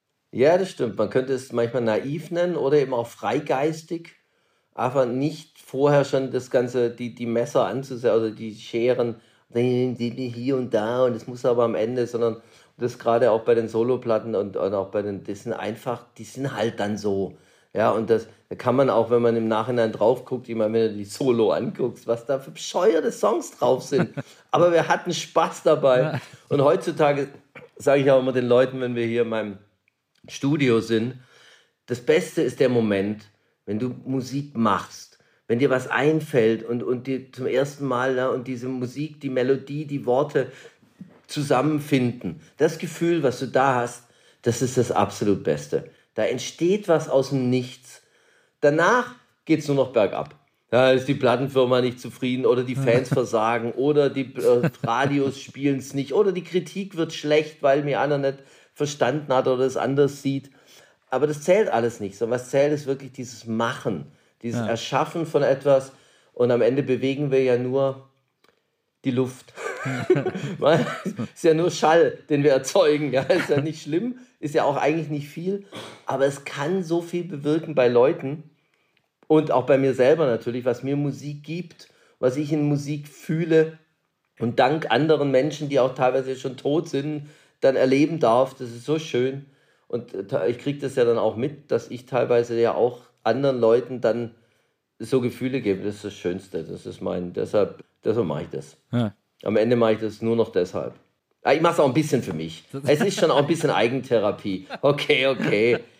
Aber gerade Solo hat äh, finanzielles Interesse ist da gar nicht, ja. weil das nicht relevant ist im Vergleich zum mit, mit Fantas Spitzenjob läuft absolut großartig. Wir sind nach 33 Jahren irgendwie größer denn je, obwohl wir seit 32 Jahren denken, es wird nichts mehr. das ist ja eh der Wahnsinn. Ja, das ist ja das crazy. Also kann ich mich wirklich solo so geil austoben ja. und muss eigentlich auf nichts Rücksicht nehmen, außer auf mein eigenes Gefühl, einfach auf das, worauf ich Bock habe. Ist ein großer Luxus, genieße ich auch sehr. Das stimmt großer Luxus war es auch, als du den Mars gekauft hast, den, den Bauernhof, auf dem du jetzt lebst, die Ranch eher, weil am yeah. Anfang gab es die, die Farm warm. War das nicht deine Idee, ja, Farm Ich wollte immer, dass die Farm warm genannt wird. Dann wurde mir gesagt, nee, das klingt komisch, Nils. Und ich, wieso hört sich doch super an? Ähm, war, weil am Anfang war nämlich die große Vision, wir gründen eine äh, Kommune. Und dann sind wir da, ich weiß nicht, wie viele waren wir am Anfang? 15 Leute oder so? Ich weiß das überhaupt 15 nicht. 15 Leute, glaube ja, genau. ich. Ja. 15 äh, Leute, ein Mädchen, Eileen und wir. Nee, und Dings war auch noch Ari, dabei. Zwei, äh, zwei Frauen. Ari war, ja, zwei Mädchen. Wir hatten einen ja. Koch, wir hatten oh. einen eigenen Koch, der sich, der sich ums Essen gekümmert hat. Und es war, äh, es war eine crazy Zeit. Wir haben dann oh. da gewohnt, wir haben, wir haben eine Silvestergala gemacht äh, mit einer großen Revue durch die Alter. Zeit. Alter, Silvester 2000, also 99 ja. auf zweite Jahrtausendwende, die größte Party auf dem Mars. Das ist legendär. Das ist nach wie vor für sehr viele Leute ein, es war eine wundervolle Zeit hier, ja. Und auch eine absolute Freak, Freak Time. Ich weiß noch, ich war ja mitten auf Tour, als es hier losging und der Simon, unser Koch, hat sich ja nach zwei Tagen mit allen anderen verkracht gehabt. und dann ging es sofort, war sofort ein totaler Wahnsinn. Ach. Ja, es war schön. Das war sagenhaft. Da war dann auch, ich habe auch die Sonnenfinsternis auf dem Mars erlebt, äh, das weiß ich auch noch. Da waren dann ganz viele nicht da, weil ganz viele sind alle nach Stuttgart gefahren, um da zusammen. Ja, wir sind Stuttgart total. Genau, aber ich, ich war da mit Hockey und ich glaube, Komi war auch noch da. Ich glaube, wir waren zu dritt oder zu viert nur auf dem Mars und haben äh, Sonnenfinsternis äh. geguckt. Und ja, und das war, also mein großes Hobby, das ich da entdeckt habe, war Baggern, weil ich, ne, es musste nämlich dann der Pool ausgehoben werden. Dafür hatten wir so einen Mini-Bagger da. Und dann habe ich damit angefangen. Es hat so einen Bock gemacht, dass du irgendwann gesagt hast, ist jetzt tief genug, Nils. Kannst jetzt aufhören. Ey, wir haben so tief gegraben, dass der Bagger ja dann am Schluss in dem Loch steckte und wir mussten einen großen Bagger holen, um den kleinen Bagger wieder rauszuheben. Das war so lustig. Und jeder durfte mal. Da habe ich ja auch das Baggern kennengelernt und das ist wirklich eine, eine, eine ganz tolle Sache, weil Baggern ist ja ähnlich wie Musik machen. Deine beiden Gehirnhälften vernetzen sich, weil du mit Händen und Füßen was anderes ja, machst. Ja. Man muss sich jetzt als Laie, darf man sich das nicht als stumpfes Gerät vorstellen, sondern es ist filigranes zwei Joystick und teilweise auch noch Fußpedalbedienung ja. und du kommst in so einen Flow, wie beim Klavierspielen, Gitarre oder Schlagzeug.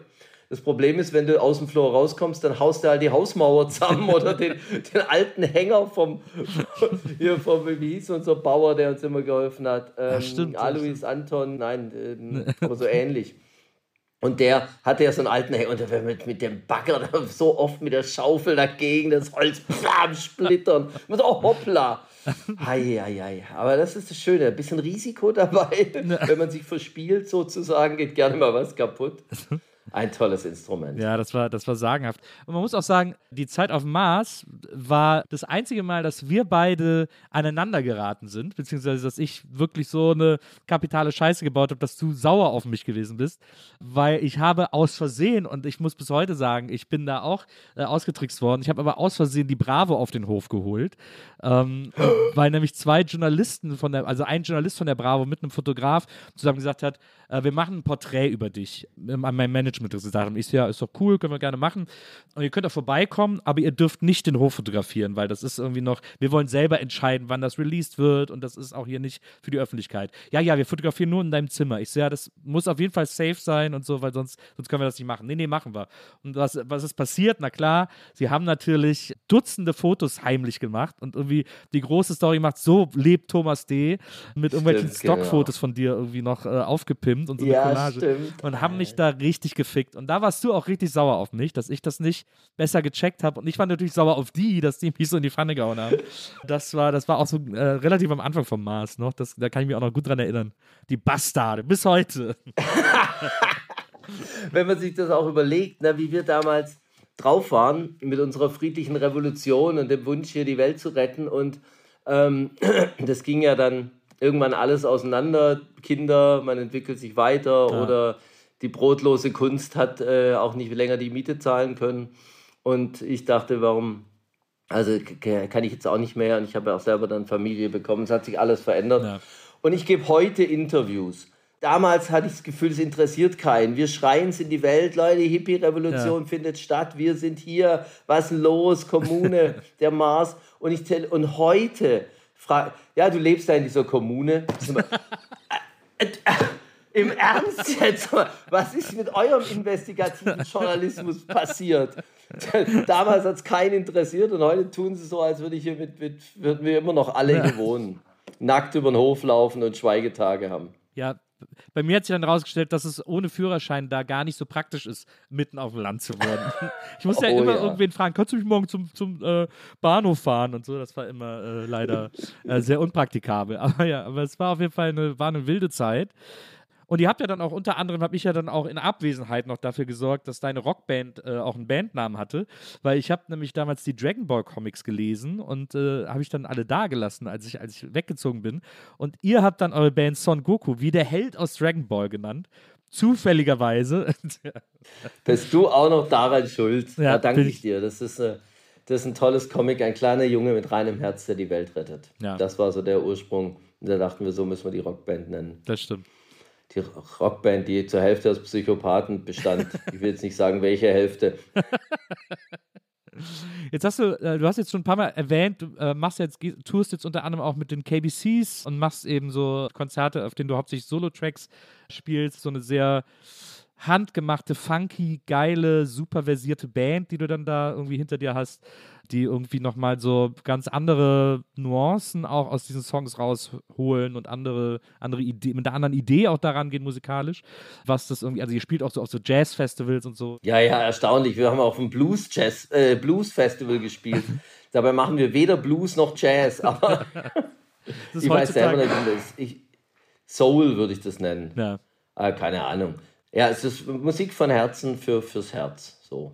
Was jetzt, um, um sozusagen das, den Kreis zu schließen, was glaubst du, wie die Zukunft der Fantas und der Musik und dem, was du machst und liebst, noch aussieht? Wirst du jetzt, glaubst du, dass es in absehbarer Zeit darauf hinausläuft, dass du nur noch Pikmin und Zelda spielst äh, und die Füße hochlegst? Oder ist. Das wäre so schön.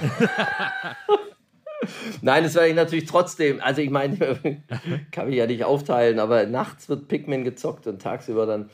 Ich hoffe, wir machen diese Platte mit den Fantas, wir arbeiten dran. Ja. Und ich hoffe, dass die ähm, dann nächstes Jahr tatsächlich rauskommt. Und ich mache schon sehr lange an dieser. Für mich ist es die letzte Solo-Platte. Ja. Das sage ich aber nur bis zur nächsten Soloplatte, schätze ich mal. Aber ich wollte so eine ultimative, endgültige Platte machen, nachdem alles gesagt ist. Weil man hat ja eh schon das Gefühl, ich habe alles gesagt. Also ich habe das Gefühl, Ja. ich habe alles gesagt und wiederhole mich in, in verschiedenen Facetten, vielfältig in einer Wiederholung. Aber immer neue Worte für dasselbe Thema, aber vielleicht ist das auch mein Job. Und trotzdem muss ich dann mit der Platte jetzt warten, bis die Fantas dann rausgekommen sind. Und so werden wir erstmal die nächsten Jahre verbringen. Und dann, also mein eigentlicher Gedanke, ich glaube ja wirklich, dass die Fantas nochmal richtig abgehen, wenn die Kinder aus dem Haus sind. Ja. Ich glaube, die Band hat noch eine große Zukunft. Es ist gerade halt wahnsinnig schwer, weil wir haben alle Familie und wir stecken da alle natürlich äh, drin, Ja. wollen das ja auch. Und äh, durch die örtliche Getrenntheit ist, ist sehr wenig Kontakt zwischen uns. Wir spielen tolle Konzerte, ist alles super, aber das langweilt auch irgendwann, wenn nichts Neues dazukommt. Ja. Mm, Und ich glaube, dass dann echt so ein zweiter Frühling kommen wird.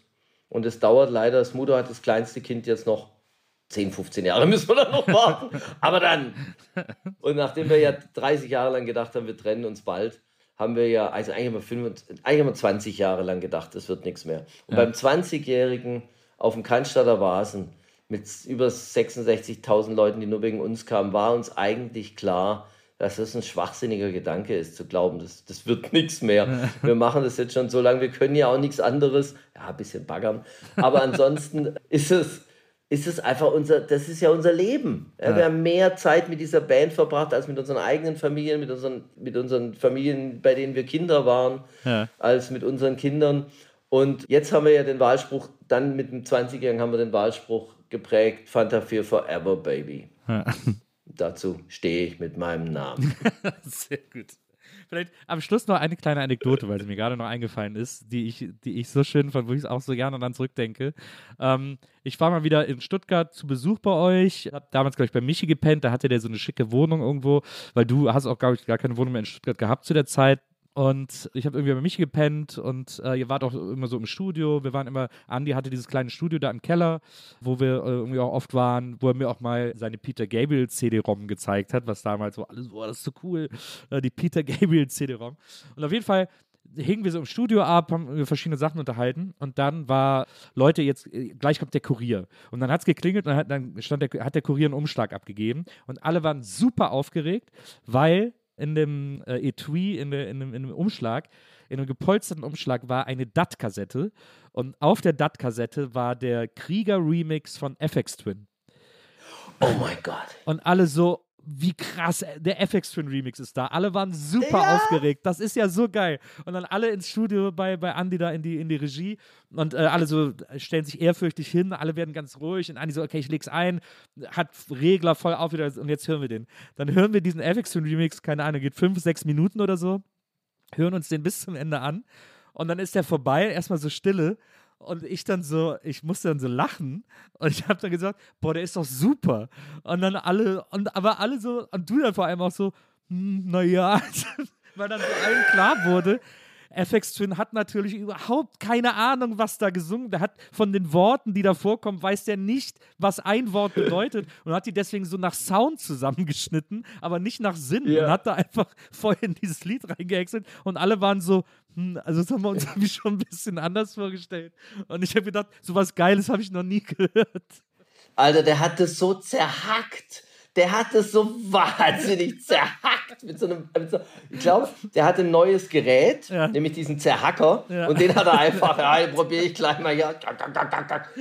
Und gleichzeitig ist es genial, was er gemacht hat. Das stimmt. Also nach langer Zeit muss man anerkennen, dass es einfach konsequent voll auf die Zwölf ist. Aber we- wenn du da als Künstler denkst, wo ist mein Text? Ja. Wo ist mein Song? Na. Scheiß auf den Song, Alter. Das ist jetzt mein Ding. Großartig. Es Das war wirklich, der hat dann in der E-Mail geschrieben, I'm very happy with my social life oder irgendwas, weil er wahnsinnig viel Geld bekommen hat für diesen Remix und den in zwei Minuten oder in fünf wahrscheinlich. Geil, nächste. So, was machen wir jetzt mit den 5000 Mark oder ich weiß nicht wie viel. Es ist aber auch Ahnung, wirklich- es ist- 20 oder Es ist aber wirklich, wenn man FX Twin bestellt, dann äh, es ist wirklich mal sehr erwartbar, was man da bekommen hat. Das hätte man eigentlich wissen müssen vorher. Ja, du hast auch sofort erkannt, so, ja, also, FX Twin, was willst du denn? Wir haben ein bisschen gebraucht, bis so ein paar Jahre gebraucht, um das zu verstehen. Aber heute feiern wir ihn auch.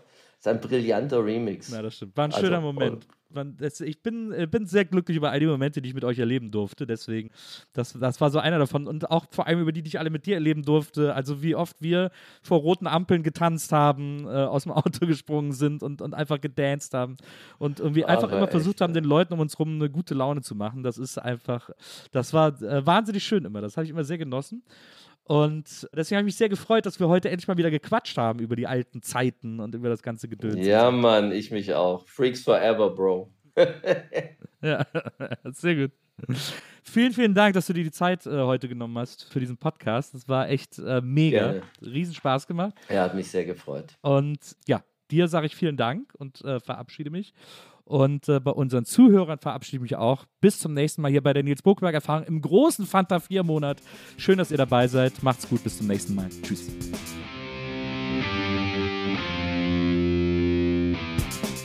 Die Nils Bokelberg Erfahrung. Von und mit Nils Bokelberg. Eine Produktion von Pool Artists. Team: Wenzel Burmeier, Lisa Hertwig, Maria Lorenz Bokelberg, Frieda Morische und natürlich Nils Bokelberg.